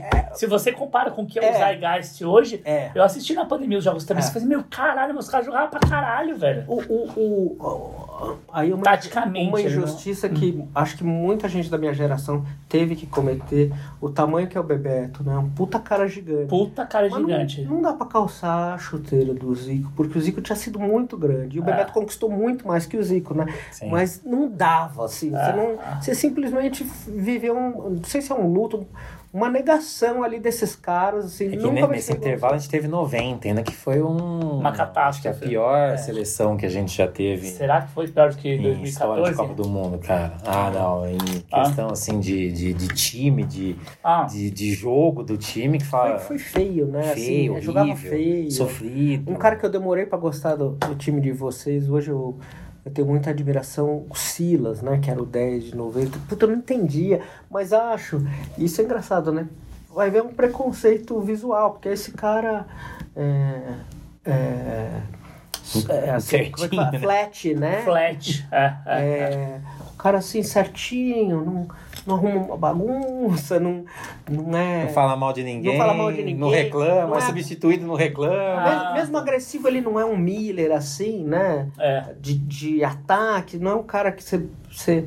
E hoje eu admiro muito, falo, puta, cadê um, um Silas aí? Precisa de um Silas, né? Mas não era uma coisa que contagiava. Aí acho que o Ronaldo Fenômeno traz um pouco de volta, né? Só que aí eu já trabalhava. E aí, de certa forma, você vai lidando um pouco com o bastidor de futebol e acho que vai perdendo pra todo mundo Perdendo a, a- a magia É. de criança também, né? Você Total. fala, puta, é negócio.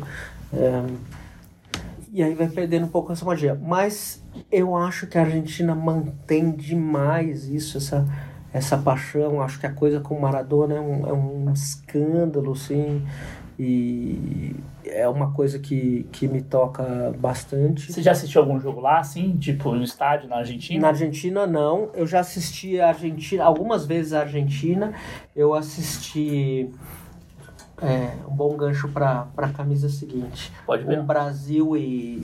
Vocês vão lembrar. Opa. Um Brasil e Argentina aqui no Morumbi, que o Vampeta fez dois gols. Ah, é que ele dá os tiros ali, foi pela eliminatória, É, jogou pela pra cacete. Acho que o técnico era o Luxemburgo. Eu vou te É. falar, o Brasil acho que ganhou de 3x1. Uhum. Mas a Argentina jogou. E esse cara. La Bruja. É. Ele, ele, ele le- me lembra, lembrava quando eu jogo, sabe, Helena? Ah, que- não, ele dava uns lançamentos de 40 metros. Esse cara era um absurdo, absurdos. cara. Esse cara Essa era aqui é uma camisa que, Essa é linda, hein? É. Originalzona, hein? que É, com meu o irmão antigo morou em, em do Chelsea. Londres em 2000 Ó. e entre 2002 e 2003, que é o momento em que o Chelsea é comprado, né? Uhum. O Verón já é dessa nova fase. E aí ele comprou pra mim, guardo ainda com todos os. E, e já apaixonado pela Argentina, ele falou: vou te dar uma do, do Verón, de manga comprida. Acho que é a única camiseta Pô, é. de manga comprida que eu tenho. Não, assim. ah, essa aqui daqui, né? É daqui. Cara, essa aqui é maravilhosa. Olha, manga comprida com barramento. Outra coisa, logo antigo. É. E essas marcas que vindas de, vinda de Londres, essa aqui quanto que custaria? Ah, A gente sempre faz um valuation aqui. um, belo, um belo valuation aí, né? Porque principalmente por ser manga longa. É, exato. Não, e com o logo do Chelsea antigo, o Golem V da Umbro. E olha a estrutura de identidade gráfica da, da Premier League ali nos primórdios, antes do arco. Já era uma identidade. Olha que é o logo antigo da Premier League, cara. É, esse é o logo. É o primeiro logo. é o antes. primeiro logo da Premier League. 96. Quanto? Vai, só pra gente... É, uns 900, vai. Porra, 800, 900. Eu chutaria 500.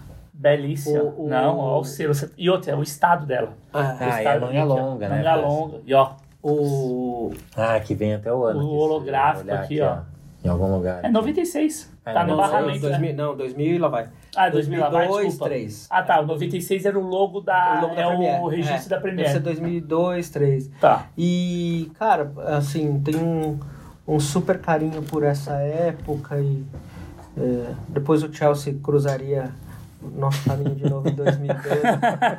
é verdade. Vocês que entendem, eu, a, a camiseta que eu acho que melhor me veste é... um- Da Umbro, a modelagem, né? A modelagem. É o tipo de alfaiataria e É, tal. mas a Umbro é, é querida por muitos colecionadores aí, por conta de- principalmente do material e da vestimenta. É.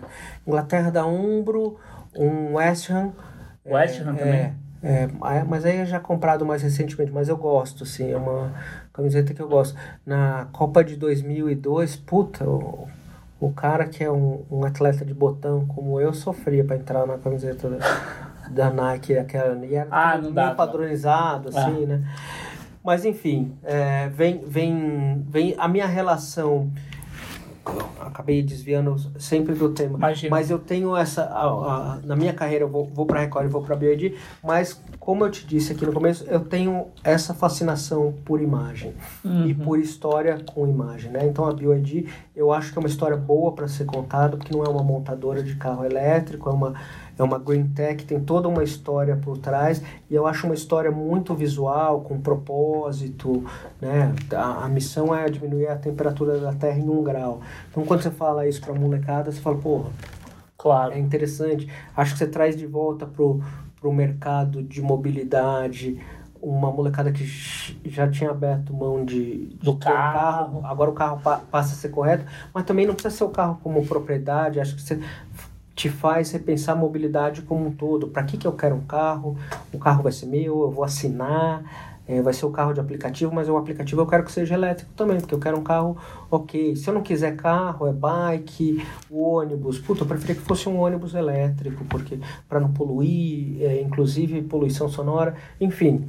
Eu achei que deu, deu liga, deu, deu match nessa história, mas é, sentado aqui nessa, nessa terapia em grupo, falando um pouco de, de cor, de futebol, eu acho que o que conecta essas coisas é a fascinação por imagem, por símbolo e por, é, né, como é que tudo isso te ajuda a contar a história, né? Sem dúvida. É engraçado porque eu fiquei pensando, o que, que eu vou falar, né? Não é, não é um, um fórum para falar de carro elétrico, de sustentabilidade, mas acho que o futebol e camisa de futebol tem essa magia. Você puxa o fio que você quiser. É, Não, qualquer filme. Cara, e até ia te perguntar, como é que você faz essa transição, tipo, do, do jornalismo pra, pra ir pra BID, BYD?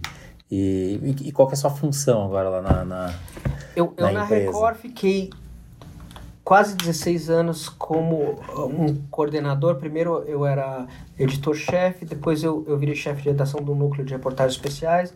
Era um núcleo da Record que fazia documentários, reportagens especiais e, e eu, eu a figura que eu costumo, costumo trazer aqui é onde tocava o telefone vermelho, né? Sei lá, o Silvio- Comissário Gordon. é, o Silvio Santos foi visitar o Templo de Salomão. Então, assim, é, um- é sensível. Que espaço nós vamos dar para o Silvio Santos? Que espaço nós vamos dar para o Bispo Macedo? Que espaço nós vamos dar para o Templo de Salomão? Marcelo Rezende está com câncer. A gente precisa contar isso de uma forma que não, não apele. Tá. A Xuxa tá vindo para Record, precisamos de um documentário. Então, eu acho que isso me credenciou a lidar com temas sensíveis. E Angola, numa transição de pós-guerra, de reconciliação nacional, deu uma grandeza. Um amigo me ligou e falou: Você já ouviu falar de BioID? Eu falei: Nunca ouvi falar, não faço a menor ideia. Pô, faz 80% dos iPads do mundo tem componente BioID. Um em cada cinco telefones tem algum. E eles estão fazendo carro elétrico, competem com a Tesla e tal. Eu fui entender essa história e eu já queria uma transição faz tempo. E eu achei, sinceramente, Vilela, quando eu entrei, eu me colocava como um outsider, tanto de marketing, hoje, para responder a sua pergunta, eu sou diretor de marketing e comunicação.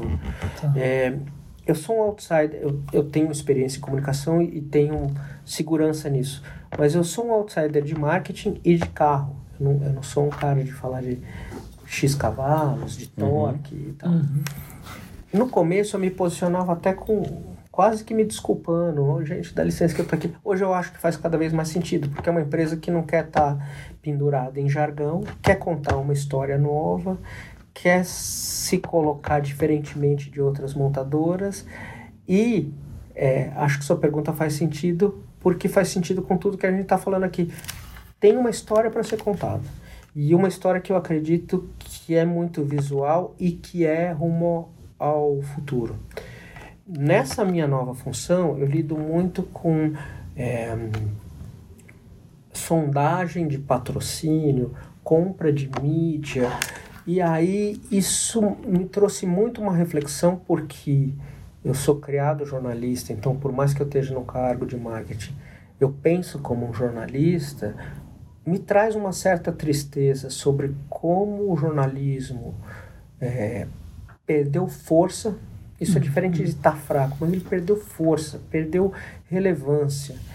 E, e como a gente tem que contar histórias em outras plataformas, eu acho que o jornalismo é, só para deixar claro, precisa ser forte, precisa ser relevante, precisa ter reportagem investigativa, Ah, caramba, sem dúvida. precisa fiscalizar eh, toda a esfera de poder, inclusive o poder privado, não estou me eximindo de ser Uhum. fiscalizado, eh, o poder público principalmente, mas o poder privado, to- toda a esfera de poder precisa do- de um guardião da sociedade. Sim, claro. Acho que o jornalismo às vezes abusou. É, eu falei para vocês que eu, eu me sinto um filho da classe média paulistana. Eu já tentei, nas pequenas experiências que eu tive com empreender, e eu não tenho essa natureza, eu, eu ficou muito claro para mim que eu não sou um empreendedor. Então, toda a minha vida profissional, do começo até a morte, eu vou ser um assalariado. E eu sou um, um trabalhador brasileiro. Se Deus quiser, vou, vou ganhar muito bem. Muito bem, ainda melhor. Não importa o salário, eu me considero um trabalhador brasileiro.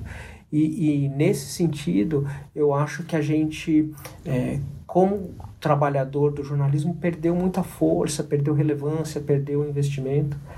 É, essa força agora eu sinto, obviamente, na área comercial você vai ter mais força, você tem um, o poder da grana, você tem né, a, a divisão ali de cotas, principalmente uma indústria, apesar de não ser uma montadora, a gente está na indústria automotiva, é uma indústria muito forte, né? É indústria, né? Uhum. É bem durável. Então, é, eu faço muito essa, essa reflexão ainda como jornalista, mas eu acho que eu fiz o movimento certo de sair do jornalismo e contar a história é, com o poder de contar essa história e pra, falei que não ia cair em jargão, mas caindo num jargão de de, de fato ter estrutura para construir sonho, pensar grande, sabe? Puta, vamos fazer, né? Pra... Isso é te dá potência, né? Você... E o chinês tem muito disso. Hum. É, puta, eles são. é, A gente tava brincando esses dias, eu passei muito tempo lá e fiquei com a comida. Aí eu falei, tem uma pergunta que você não faz com comida na China que é. O que, que é isso? Não, não, não pergunta, cara. Eu queria saber. Você não pergunta. Ah, Ah, tá. é, Pra você, pra é. nós ocidentais, É, entendi, não entendi. pergunta. Não pra eles ali. É, é melhor muito- não saber. é. Atente ao Aí sabor. eles falam, pô, mas e aí? Eu falei, cara, eles são 1 bilhão e 400 milhões. Não mata. Então vamos comer porque Claro. Mas essa história do volume na China é muito determinante para a força, né? Não estou menosprezando inteligência, estratégia, é, qual- nenhum desses fatores, mas o volume é um negócio muito impressionante. Então chega com uma força e um tipo de pensamento. Eu, eu sou super é, sedento por, por aprender. Eu sou meio coleção de camisas tem isso, obsessivo, né? Obsessivo e compulsivo. Quero entender Uhum. da onde veio isso e tal.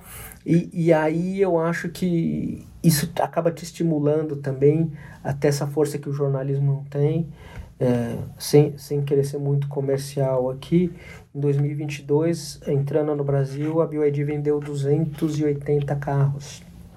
É 222, 280. 280. hein? Tá. É, entrou, começou a entrar com carro em 2021, é, dois carros de meio milhão de reais, carros caros, premium, os dois elétricos. Depois ela entra com um híbrido na faixa de 270 e outro elétrico.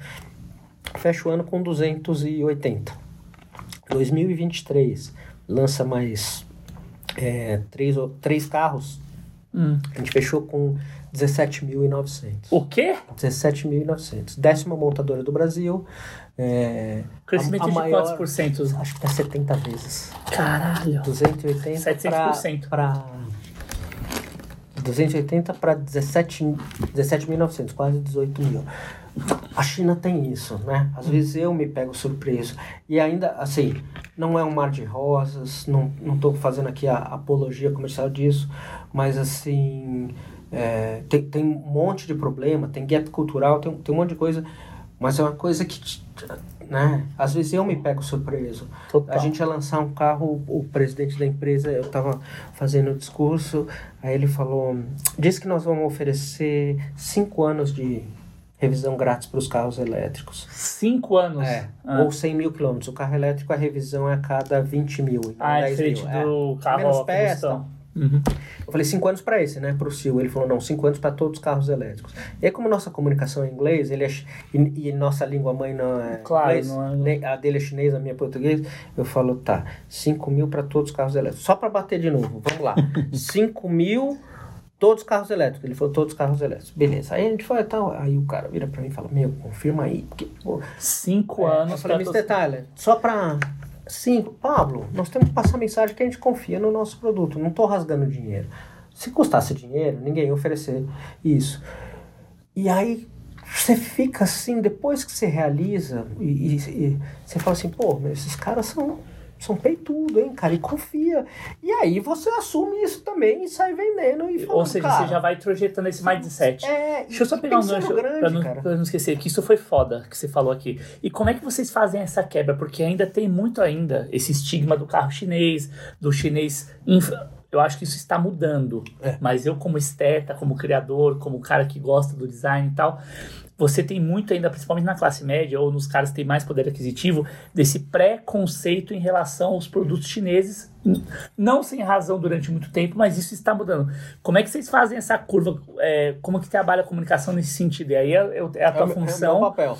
teu papel e as estratégias para vocês conseguirem chegar nesse público aí, que no final do dia vocês estão dentro de um nicho também, É. mas estão furando bolha. Como é que acontece Eu, isso? eu acho que tem muita comunicação é, para ser feita, né? Hum. De carro chinês, de carro elétrico, de bateria que dura ou não dura, de combustão, enfim, um monte de coisa.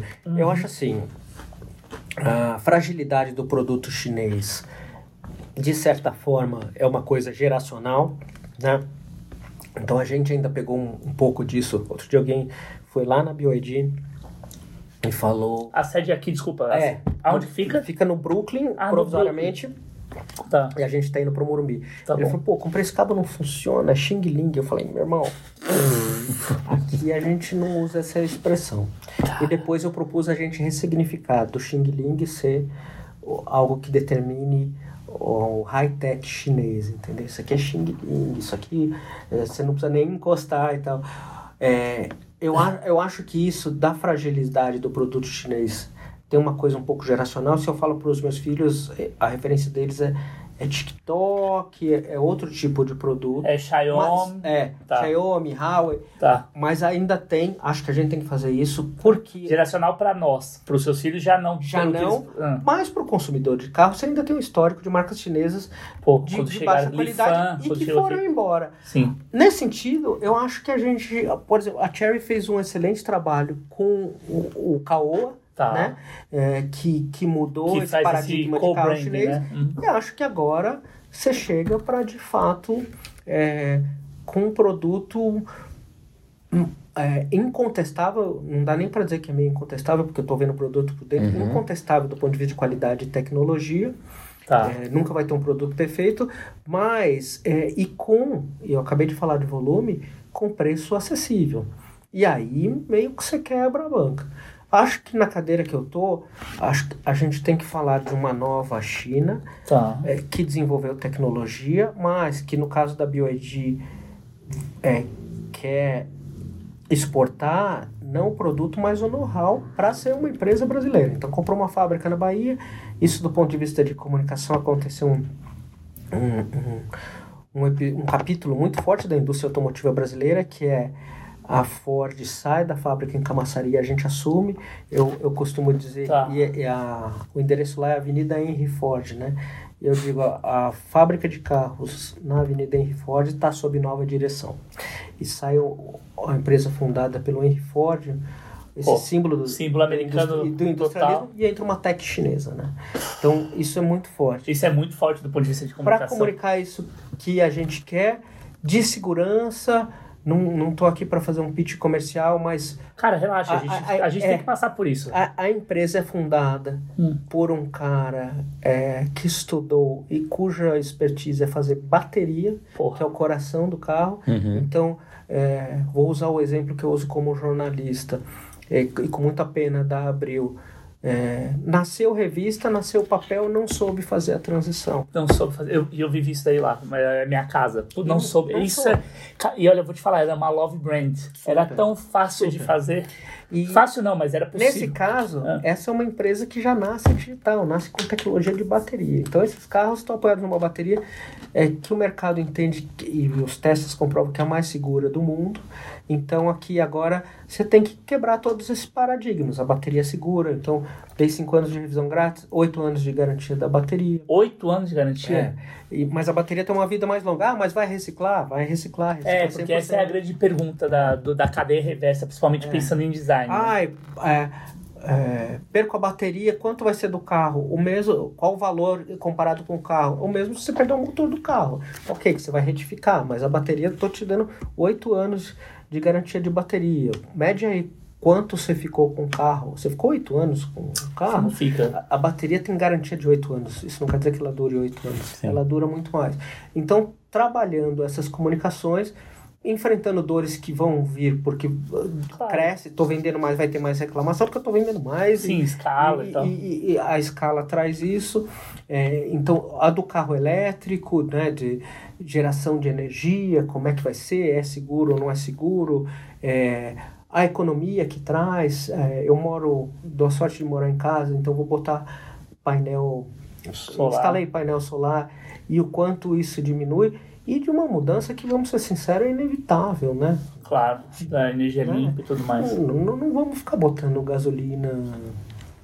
Simplesmente não vamos, né? Sim. O que a gente está trabalhando numa solução brasileira é ter etanol e agora você tem. ah, Agora não, você já tem pesquisa séria de, de etanol de milho também, então não é só A cana de açúcar. cana de açúcar e aí é 100% limpo também, porque é, é, a gente está desenvolvendo um motor híbrido flex, então ele pode ser metade elétrico, metade na etanol Cana. seja de, de milho ou de cana-de-açúcar. Então, isso tudo me, me pareceu fascinante de contar e, e são... Acho que o jornalismo me ajuda a fazer as pesquisas, as perguntas... Tá preparado para as perguntas desafiadoras porque eu fiz. Sem E dúvida. faço o tempo todo, né? Então, eles chegam para mim e eu falo, cara, isso aí precisa dar uma explicação convincente, né? O Claro. cara vai comprar carro, ele precisa estar convencido disso.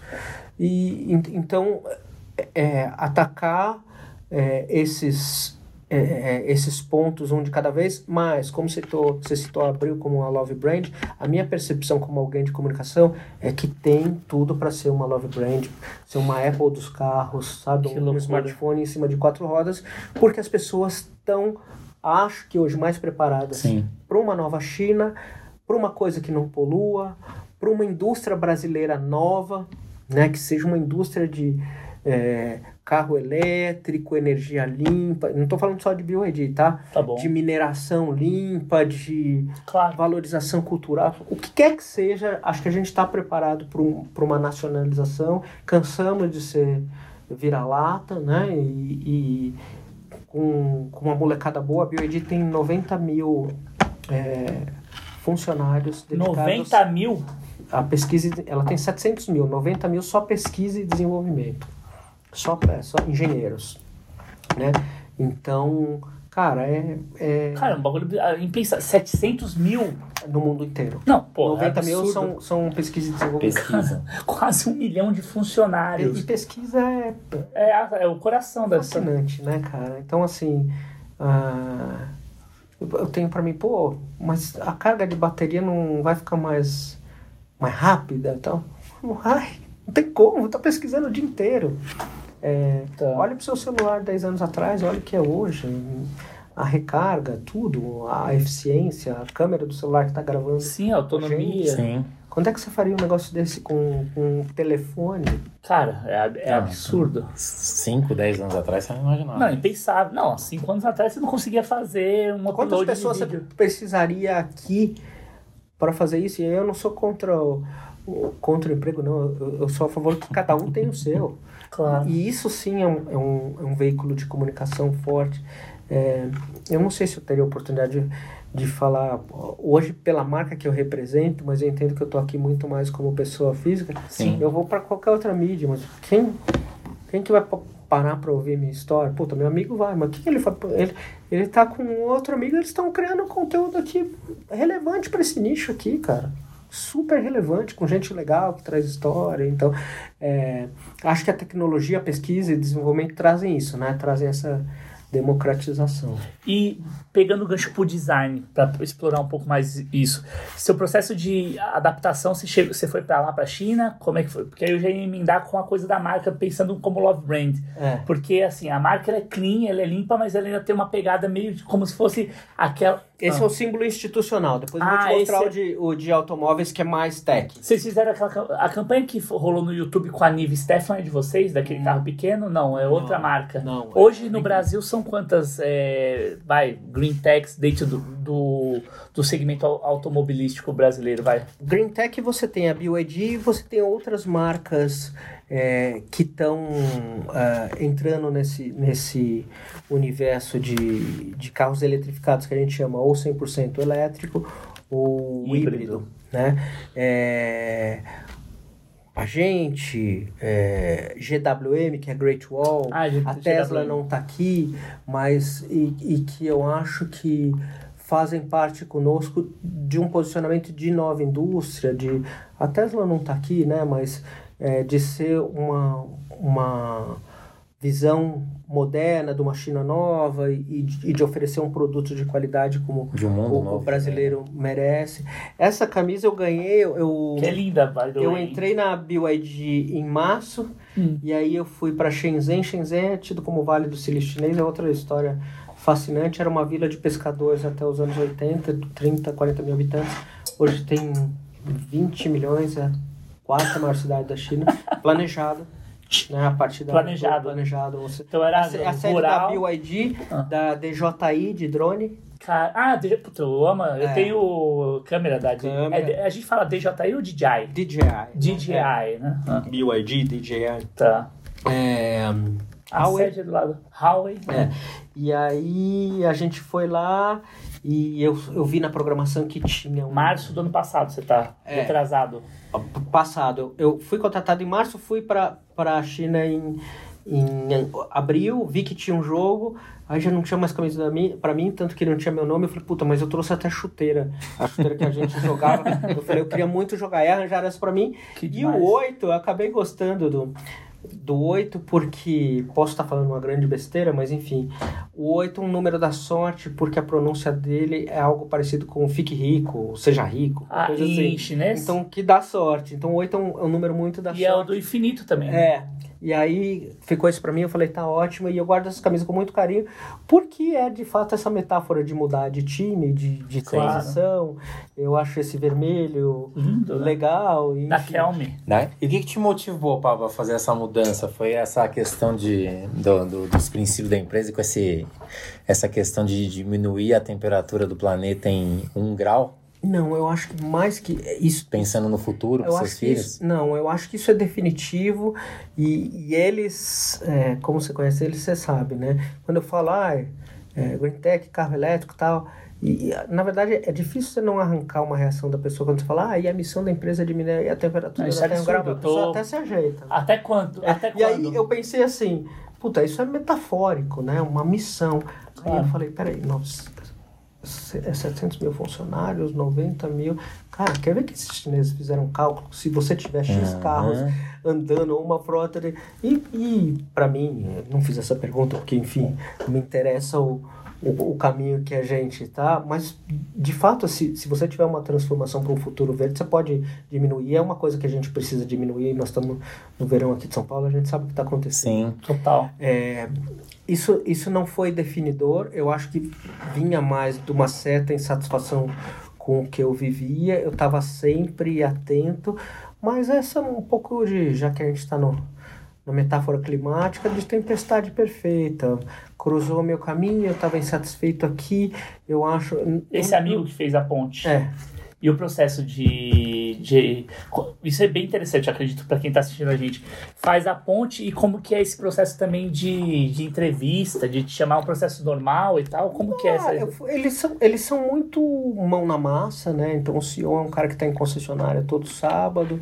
E aí esse meu amigo fez. Ele foi convidado, ele não podia aceitar. Ele falou, mas eu. É um, é um, um cara que trabalhou comigo em Angola.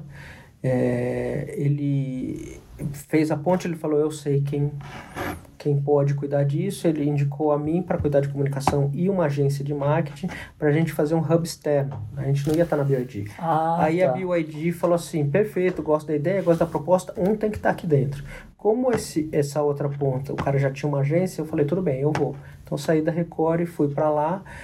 É, é um pouco... eu não digo que é instintivo, mas assim, eu, eu depois acabei recebendo muito, pô, como você foi corajoso, né?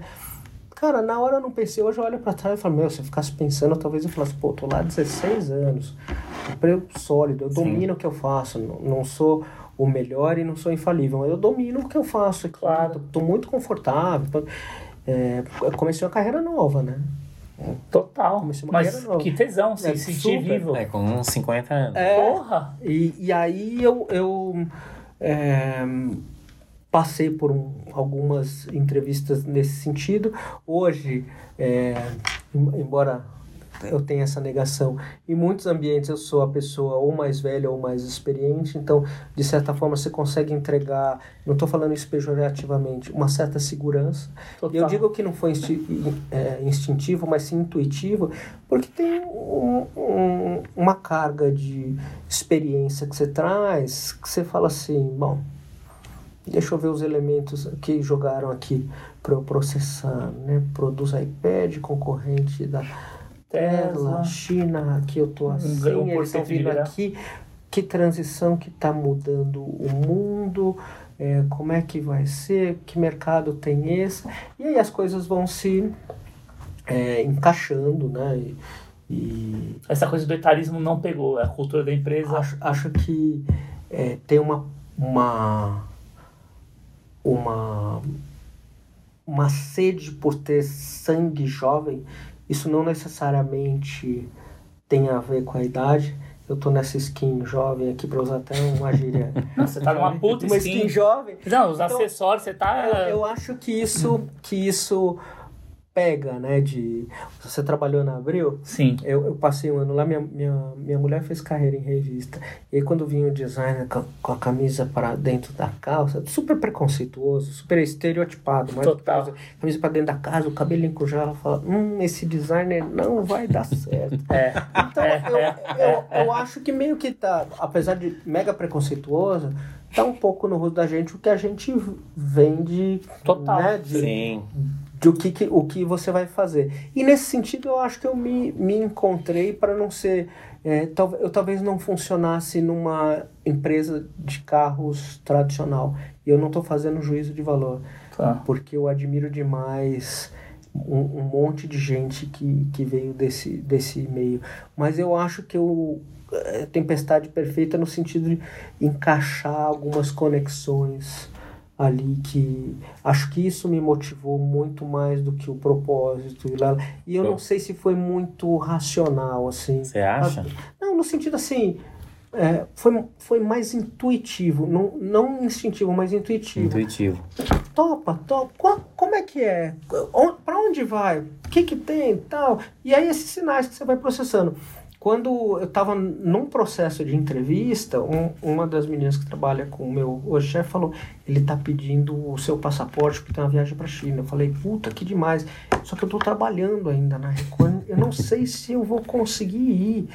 E, e aí o processo foi fluindo, porque meio que eu acho, sem ser muito espiritual, é, que era para ser, entendeu? Eu embarquei lá, não tava nem juntando Lé com Cred, entendeu? Isso, pô, mas esse é o símbolo da BioED, no carro eu vi outro. Ah, sim, porque é o símbolo É, institucional, é que nem a Harley Mas como é que né? tem aqui e, e não sei o que, Uhum. completamente perdido, mas eu acho que, que o cérebro foi, foi avisando assim, Calma. calma, tá tudo certo, você tá processando bem, vai por aqui, aqui você bate, aqui você assopra. E eu, modéstia à parte, assim, acho que eu trouxe valor também. é, e, e o que eu te disse, acho que faz sentido para essa cadeira que seja um jornalista. Total. É, talvez um, um cara de marketing fizesse um, um trabalho muito melhor. A gente não vai saber porque isso ainda não aconteceu. Mas eu acho que a história para contar é essa. Você vê, a gente está aqui num- numa plataforma em que se fala, né? Sem dúvida. É, o standard, o padrão do marketing é eu falar o que eu estou te dizendo em 30 segundos de um break comercial. Total. Não consigo. Essa é uma história que precisa ser contada. Então, a, a nossa estratégia de comunicação começou primeiro com PR, com relação ao público. Que gênio. Ah, vamos botar o fulano para falar? Vamos. Uhum. Fala, fala, fala. Aí depois fomos pro Luciano Huck, que foi um cara que ajudou o país a pronunciar a marca. Puta, um cara de massa. É, BYD, BYD, ah, né? O que, que é? Build Your Dreams, ah, que legal, tal. Aí a gente foi pra televisão, e aí aos poucos vai é, fazendo essa construção, né, de... Mas eu acho que a marca, de fato, tem muito elemento para ser uma love brand, assim, uma marca querida, sem é, a arrogância de achar que é perfeita, de Claro. no, no fundo é, é um, é um negócio, mas é um negócio com propósito e muito bem feito. Puta, 90 mil pessoas de, de P&D. Eu que venho de humanas, bicho. É muito foda. é um absurdo. É, um, um Ah, eu até te perguntei da, da questão da, da mudança ali de, de, de do que afeta a temperatura do planeta, que tem uma série né, que chama Extrapolations na Apple TV, que fala justamente isso, tipo, a só a mudança de 2 graus Celsius para 2030, tipo, o que que ocasiona na, no, no clima da Terra. É uma coisa... Você pensa assim, só 2 graus vai fazer pouca diferença, não vai fazer diferença, cara. É, É uma diferença é uma absurda. diferença absurda. E depois vai escalonando. É, a série começa em 20, dela vai pra 30, É. 40, 50, 60, 70. E em diversas esferas, a ONU tem um projeto, o governo brasileiro tem, é, de você ir alcançando metas, né? De eletrificação de frota de ônibus, de é, diminuição de emissão de poluentes. São aquelas OBS, não é isso? É. ODS. É, 17, não são isso? é, a, quando, vai ter a COP28 agora, 26. né? Não, é, acho que é 28. É, mas você tem, você tem Ah, COP, desculpa, COP, é. Copa, perdão, é, perdão, é, perdão, perdão. de, de é, parâmetros para você alcançar até 2030. Aqui o, o programa do é, Mover, do, do, do governo, para você é, ter um, um incentivo a essa transição. né? Enfim, é, não, não, não tem jeito. Né? Eu, eu faço muito essa comparação com um cigarro. Vira e mexe aparece um vídeo aí do Maluf no Roda Viva falando de Nossa. cigarro, né? Você já viram esse? Animal do restaurante, os caras É. tudo fumando, os jornalistas. E aí, E o puto que não puta, podia fumar falar, restaurante. Pô, você não sabe, 2020 os caras. É, o cara, quando queria se exibir, falava: gosto do cheiro de gasolina, do, do barulho. E É, tem até um muitas- meme do WhatsApp, né? Do cara que a mulher não quis comprar o carro, né? Porra, tinha que estourar. Carro bom era o carro dos anos 70, estourava gasolina. Esse, esse áudio viralizou no WhatsApp, virou um meme. E acho que ele. A molecada no futuro vai falar: Meu, você não sabe, o cara é gasolina, tinha escapamento, um negócio chamado escapamento. Saiu, porra, um negócio, faz barulho. Fala, meu, você... Enfim, é. Posto de gasolina. Posto de gasolina, é verdade. Você tinha que sair e voltar lá nos Estados Unidos, você mesmo socorro. Tinha um frentista. É, acho que. é, espero que a gente veja essa transição concluída é, com sucesso. Qual que é a meta? Pra quanto que é pra tirar esse um grau? Não, eu- é, não, não tem uma data, Ah, tá, mas tem, um- tem um norte e assim. é, a BYD foi a primeira empresa a parar, automotiva a parar de produzir carro a combustão. Hoje a gente só tem elétrico ou híbrido plug-in. Você tem um híbrido em que a bateria se regenera a partir da combustão, o nosso é, é plug-in. De, Como diz um, um slogan que eu adorei quando eu fui para Teresina, diz que no, no condomínio lá é, da alta sociedade os caras são muito de moda, né? Então a moda era comprar compas, todo mundo compra compas. Ah, o fulano comprou compas, em que a moda agora é carro de tomada. Então, De tomada. É, e, e- então nosso carro é carro de tomada. De tomada. É, ou, ou elétrico ou híbrido plug-in. E a BYD é a única empresa é, com essa característica que está no Brasil. A outra é a Tesla, mas a Tesla não está no Brasil, que não produz carro a combustão. Né? A, a autonomia de quanto? Depende do modelo. É, você tem. é, hoje o nosso carro de entrada é o Dolphin. É, o Inmetro impõe regras muito rígidas, muito mais rígidas do que fora. Então, oficialmente é 291. Eu tô com um Dolphin aqui embaixo que você olha ali no odômetro, você faz 400 km. 400 km. km, no- com uma carga de 100%, né? Cara, e quanto tempo pra carregar? De 30 a 80, essas são as comunicações que a gente tem que fazer. Tá. que assim como a do celular, né? É, de 30 a 80 carrega muito mais rápido do que de 80 a 100. Tá Isso bom. demora é, num carregador rápido meia hora, Meia hora? num carregador rápido. Então Mas- dá pro cara pra ir pro Rio de Janeiro daqui pra a gente sair agora 100% passa no grau, enquanto tá tomando um cafezinho, já conecta Ah, lá. É, e aí é um pouco da dinâmica de celular, né? Tá. Se você tiver o carregador em casa, todo dia você chega, põe E adeus. 400 quilômetros, o que se calcula é que uma cidade como São Paulo você rode em média 37 quilômetros e meio por dia. 400 quilômetros, 9 dias, vai? Cada 9 dias você Porra. recarrega. E de- óbvio que depende do, do seu tipo de direção, né? Você pisa, Claro. Mas- óbvio. mas para esse trânsito de São Paulo, enfim, achamos... E o consumo de uma- carregar? Uma, uma boa. Um banho de chuveiro elétrico. Puta que pariu. Bem-vindo Então, ao futuro. então, se você Hum. comprar um carro elétrico, é como. Vai. um- um- um- não digo nenhuma pessoa mais morando na sua casa, porque ao contrário do carro elétrico, Pode ser que seja um banho você não precisa todo dia. Pode né? ser um francês. Não, aí a piada fica por minha conta. Cara, deixa eu te fazer uma pergunta aqui Ah. pra gente já encaminhar. Ó, já que é? analisamos Eu todas só queria essas saber do. Paulo como é que foi a sua Ah. performance no jogo aí do. Ah, é, por favor, verdade. Vergonha, acho que tomou Ah, qua- um time é. com o brasileiro tomou 4x0 de. É, foi, um, foi um 7x1 na China. Graças a Deus não foi televisionado, mas Que beleza. É. Mas Essa vocês é o- foram gentis, né? Pra, é, pra é. vocês É. serem bem recebidos ali e tal. fomos. Essa aqui é a, é a que falta e é a do Tunaluso. Caraca. que é um pouco do que da história de Olha que isso. nos anos 90, não sei se você chegou aí, na casa do ator tinha uma, uma, uma loja aqui em São Paulo, que é quando começa essa história de colecionar. O Felipe Bueno vai saber bem é, dizer isso. A gente começa, ai, comprei, ganhei um, uma vez do Aston Villa, Paris Saint-Germain. E aí você fala assim, bom, o que, que eu vou de diferente? Eu, ah, Pô, gostei dessa do Tuna Tuna Luso. Tuna Não tenho nenhuma conexão com o Pará. Não gosto É do da Vasco. Tunaluso, não é? Ou é do Acho que é a Tuna- Tunaluso. É ato na luz. Eu acho que é. E, cara, Cara, é vestiu absurdo. bem e aí eu... E pôquer outra- ainda, hein?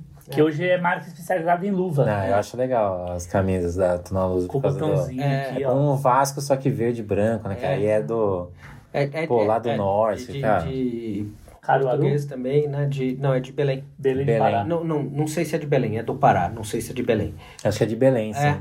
Olha E- aqui com a marquinha, ó. É a Cruz Pátria. Essa Então, aqui é a pátria. três belos times ali, inclusive, né? É, o Paysandu, Então, Paysandu, Remo... Remo é. e. A- Acho que hoje não é nem terceira força, não sei nem se é um time que, Será que tá em divisão? que sobrevive. Acho mas, que já cara, não, eu não tenho era um um... carinho por essa camisa, assim. Que é maravilhosa. Você sabe o ano dela de origem? Tá com o botãozinho Sim. funcionando, viu a pressão É. aqui. viu? Ah, tem cara de anos 90 isso aí, É, hein? deve Não, total, não, 95. respirabilidade zero. Essa aí é aquela que você bota. Olha o tamanho do número atrás. é, Gigante, não, ó. Não, não tem... E o logo já da poker aqui aplicado. Pô, e tá intacta, hein? É, eu basicamente não uso. Eu uso as mais novas para jogar. Eu ia trazer as que não, não fizeram corte. A do, a do Corinthians do Terrão eu acho significativa.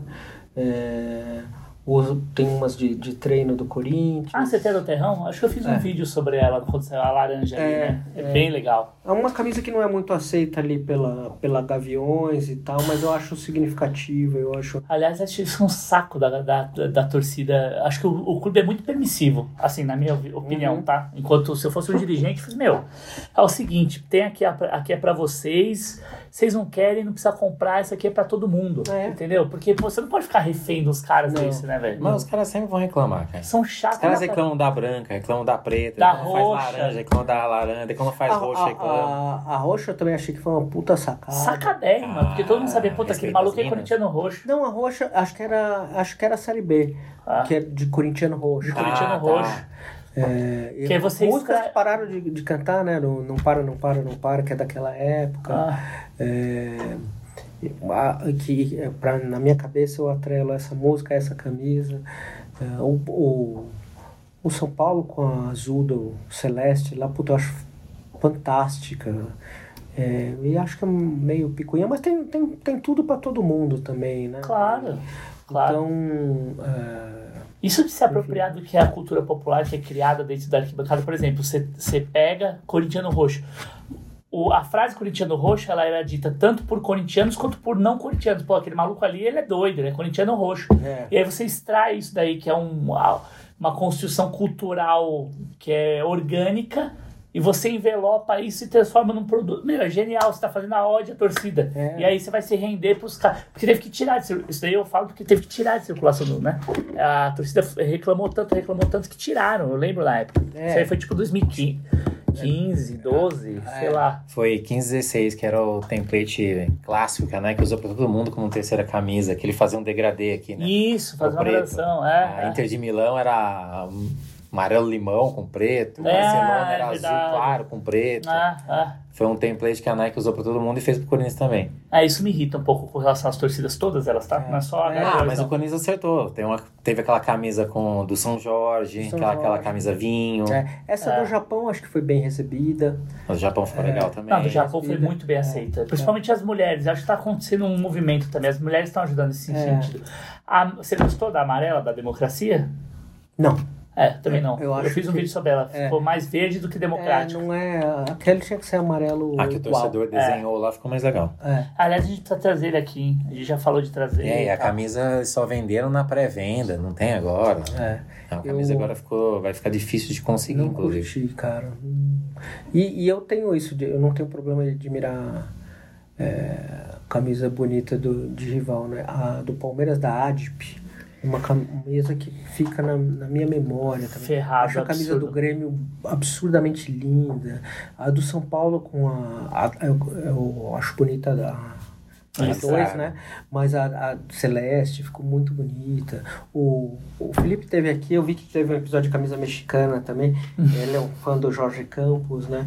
Essa- essas camisas palhafatosas, essa era Bragantino eu não gosto. A gente já mostrou Mas- umas mil vezes, tá até aqui. Tá ainda. aqui, tá ainda. O Doutor. Mas. Você não curte essa era dos anos 90, Não. dos super padrões e Não. tal? Você é um cara mais clean aqui, vai É, até pela tua é. coleção. Hoje em dia eu olho essa e falo, puta, cara, eu, eu gosto da ousadia. Tá. Mas eu não. Ah, e hoje a camisa tem também mu- muita coisa, né? A, a do West Ham que eu tenho, aí você tem pet, você tem não sei o que, você tem. Hum, Fora os detalhes que a camisa às vezes vem, que a, a do West Ham às vezes vem com a bandeirinha ali, com a, É. com a bandeira da, do Reino Unido, né? É, é. E. Mas enfim, eu, eu, eu- eu me sinto num parque de diversões aqui. Tem, muita história. Tem muita coisa aqui. Aliás, é, falando em parque, bom, a gente já deu né, os, os valores, né? O- Os, já, Já. fizemos o serviço. Da minha parte, última pergunta. É, quais são os planos agora para vocês para 24? Que metas que você pode trazer aqui para a gente de compartilhamento dentro do que é a sua seara? Vão trabalhar com influenciadores? Vamos trabalhar com influenciador. Estamos com espaços abertos aqui para investimento, É, viu? é isso. Fiquei feliz de ter vindo aqui porque me abriu muita cabeça. É, eu acho que esse é um ano. O ano passado foi um ano de apresentar a marca para o Brasil. Tá. Eu acho que esse é um ano de expansão também, em que a gente. é, a gente está patrocinando o campeonato baiano na TVE. A, a, a fábrica é na Bahia, então é, a gente quer absorver esse sotaque e se tornar cada vez mais uma, uma empresa, mais do que brasileira, uma empresa baiana. Essa história da Euro é muito significativa de patrocinar a Euro. Uhum. A, a Euro vai ser na Alemanha. Então jogaremos na casa de BMW, Mercedes, a, uma Sensacional. empresa chinesa de tecnologia é, é muito forte para nós, porque é, a- o meu entendimento é que é, no mundo de negócio chinês, patrocínio é algo muito caro, porque não é só uma parceria comercial, é, o- usando o termo em inglês, é, sponsor you, eu, eu, eu Sim, eu sponsorship. estou, eu é, eu tô chancelando Chance- você. Uhum. E, e, é, eles são muito cuidadosos ao chancelar, né? Porque não, cuidado, tô chancelando. E essa chancela, principalmente para a América Latina, que é uma região que respira futebol, abre muitas portas. Hum. Então, por mais a- que a, a Euro. Acho que para o fanático por futebol é, é sempre legal, mas para o brasileiro médio seja um, um torneio ainda um pouco distante, não é uma Champions, não é uma Copa América, é muito importante para a gente trazer para cá. É um puta torneio, né? De, Sim, claro. de, de seleções muito relevantes. Então, eu acho que 2024 começa essa conexão com o futebol aqui no Brasil, que é interessante. Tá bom. Não vejo a gente próximo de, de time, porque é muita confusão, mas de torneios, de, de grandes coisas assim. Com, você perguntou de influenciadores, com vozes regionais, porque acho que foi o tempo de eu é, ensinar o cara de Belém do Pará o que ele precisa, né? Ele sabe o que ele precisa, não sou dono da verdade aqui. E mesmo no Rio de Janeiro, né? São, são universos diferentes, então com muitas vozes e que toquem em territórios que não são só de carro.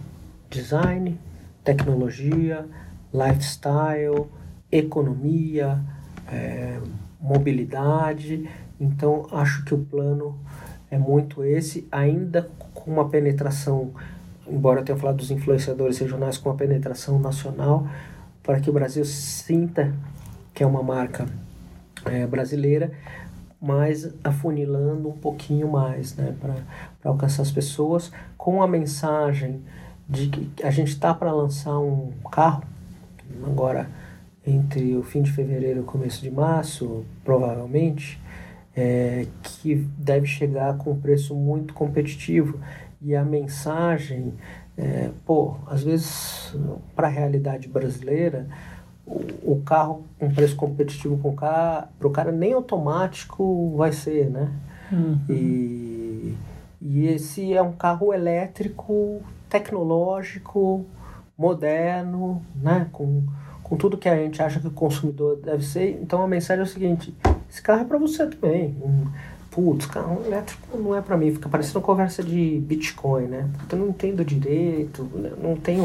Uhum. É, e não é, não, é para você. É, é, tecnologia é acessível, sabe? É, é o que, que pode estar tá ao alcance de cada um, é o que você merece como consumidor. E, e acho que, espero que todo mundo corra atrás, que a gente é, mude um segmento, né? Acho que a gente está criando aqui um segmento. O patrocínio da BYD com a Euro é a Official Partner of E-Mobility, né? De mobilidade elétrica. Eu nem sei se tem uma fabricante de carros também, mas esse é um, é um, novo, um novo segmento. Então, a proposta para esse ano é essa. Lança quando? É, proximamente, ou, ou, ou fim de fevereiro, começo de março, estamos fechando a data ainda, não tem uma data certa. Sensacional. Alguma pergunta a mais? Então, para finalizar, já que a gente pegando o gancho do slogan da BID, Build Your Dreams, Uhum. Maradona no Corinthians seria o seu sonho ali como Ah, corintiano? cara. Puta, Teria sido foda, hein? Teria sido demais. O, o ele, eu cheguei, eu cheguei a pensar muito no Renato, que o Renato foi um, um, um cara interessante, mas acho que teria sido um.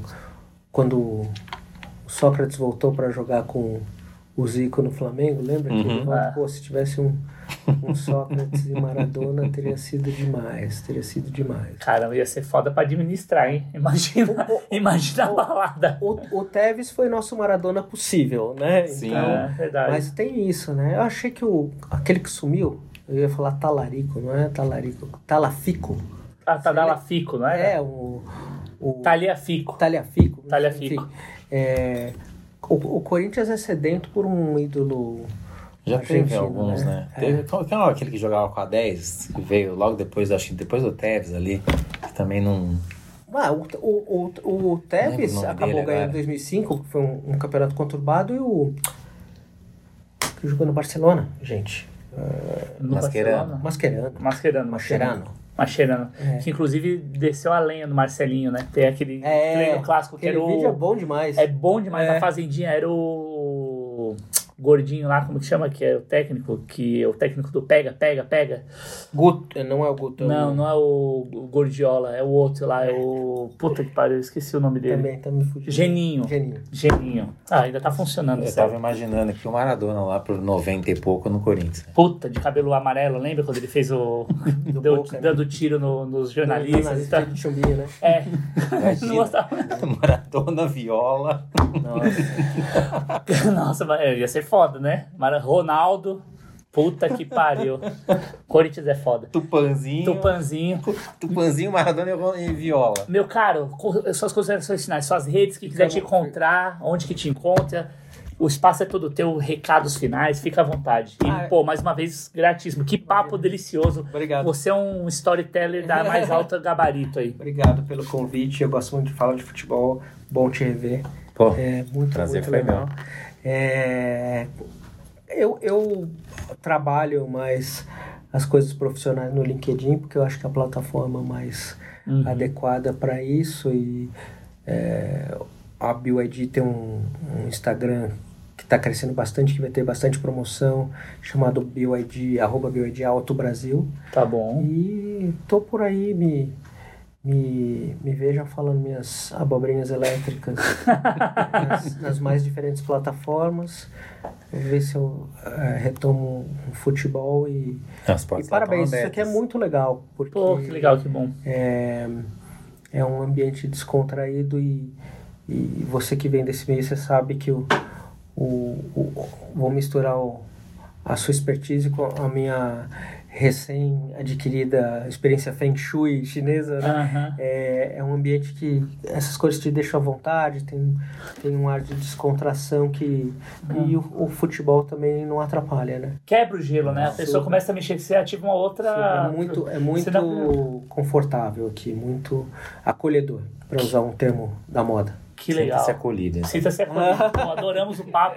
Então é isso, esse foi seu Resenha Mágica. Não esqueça, por, por favor, de deixar seu like.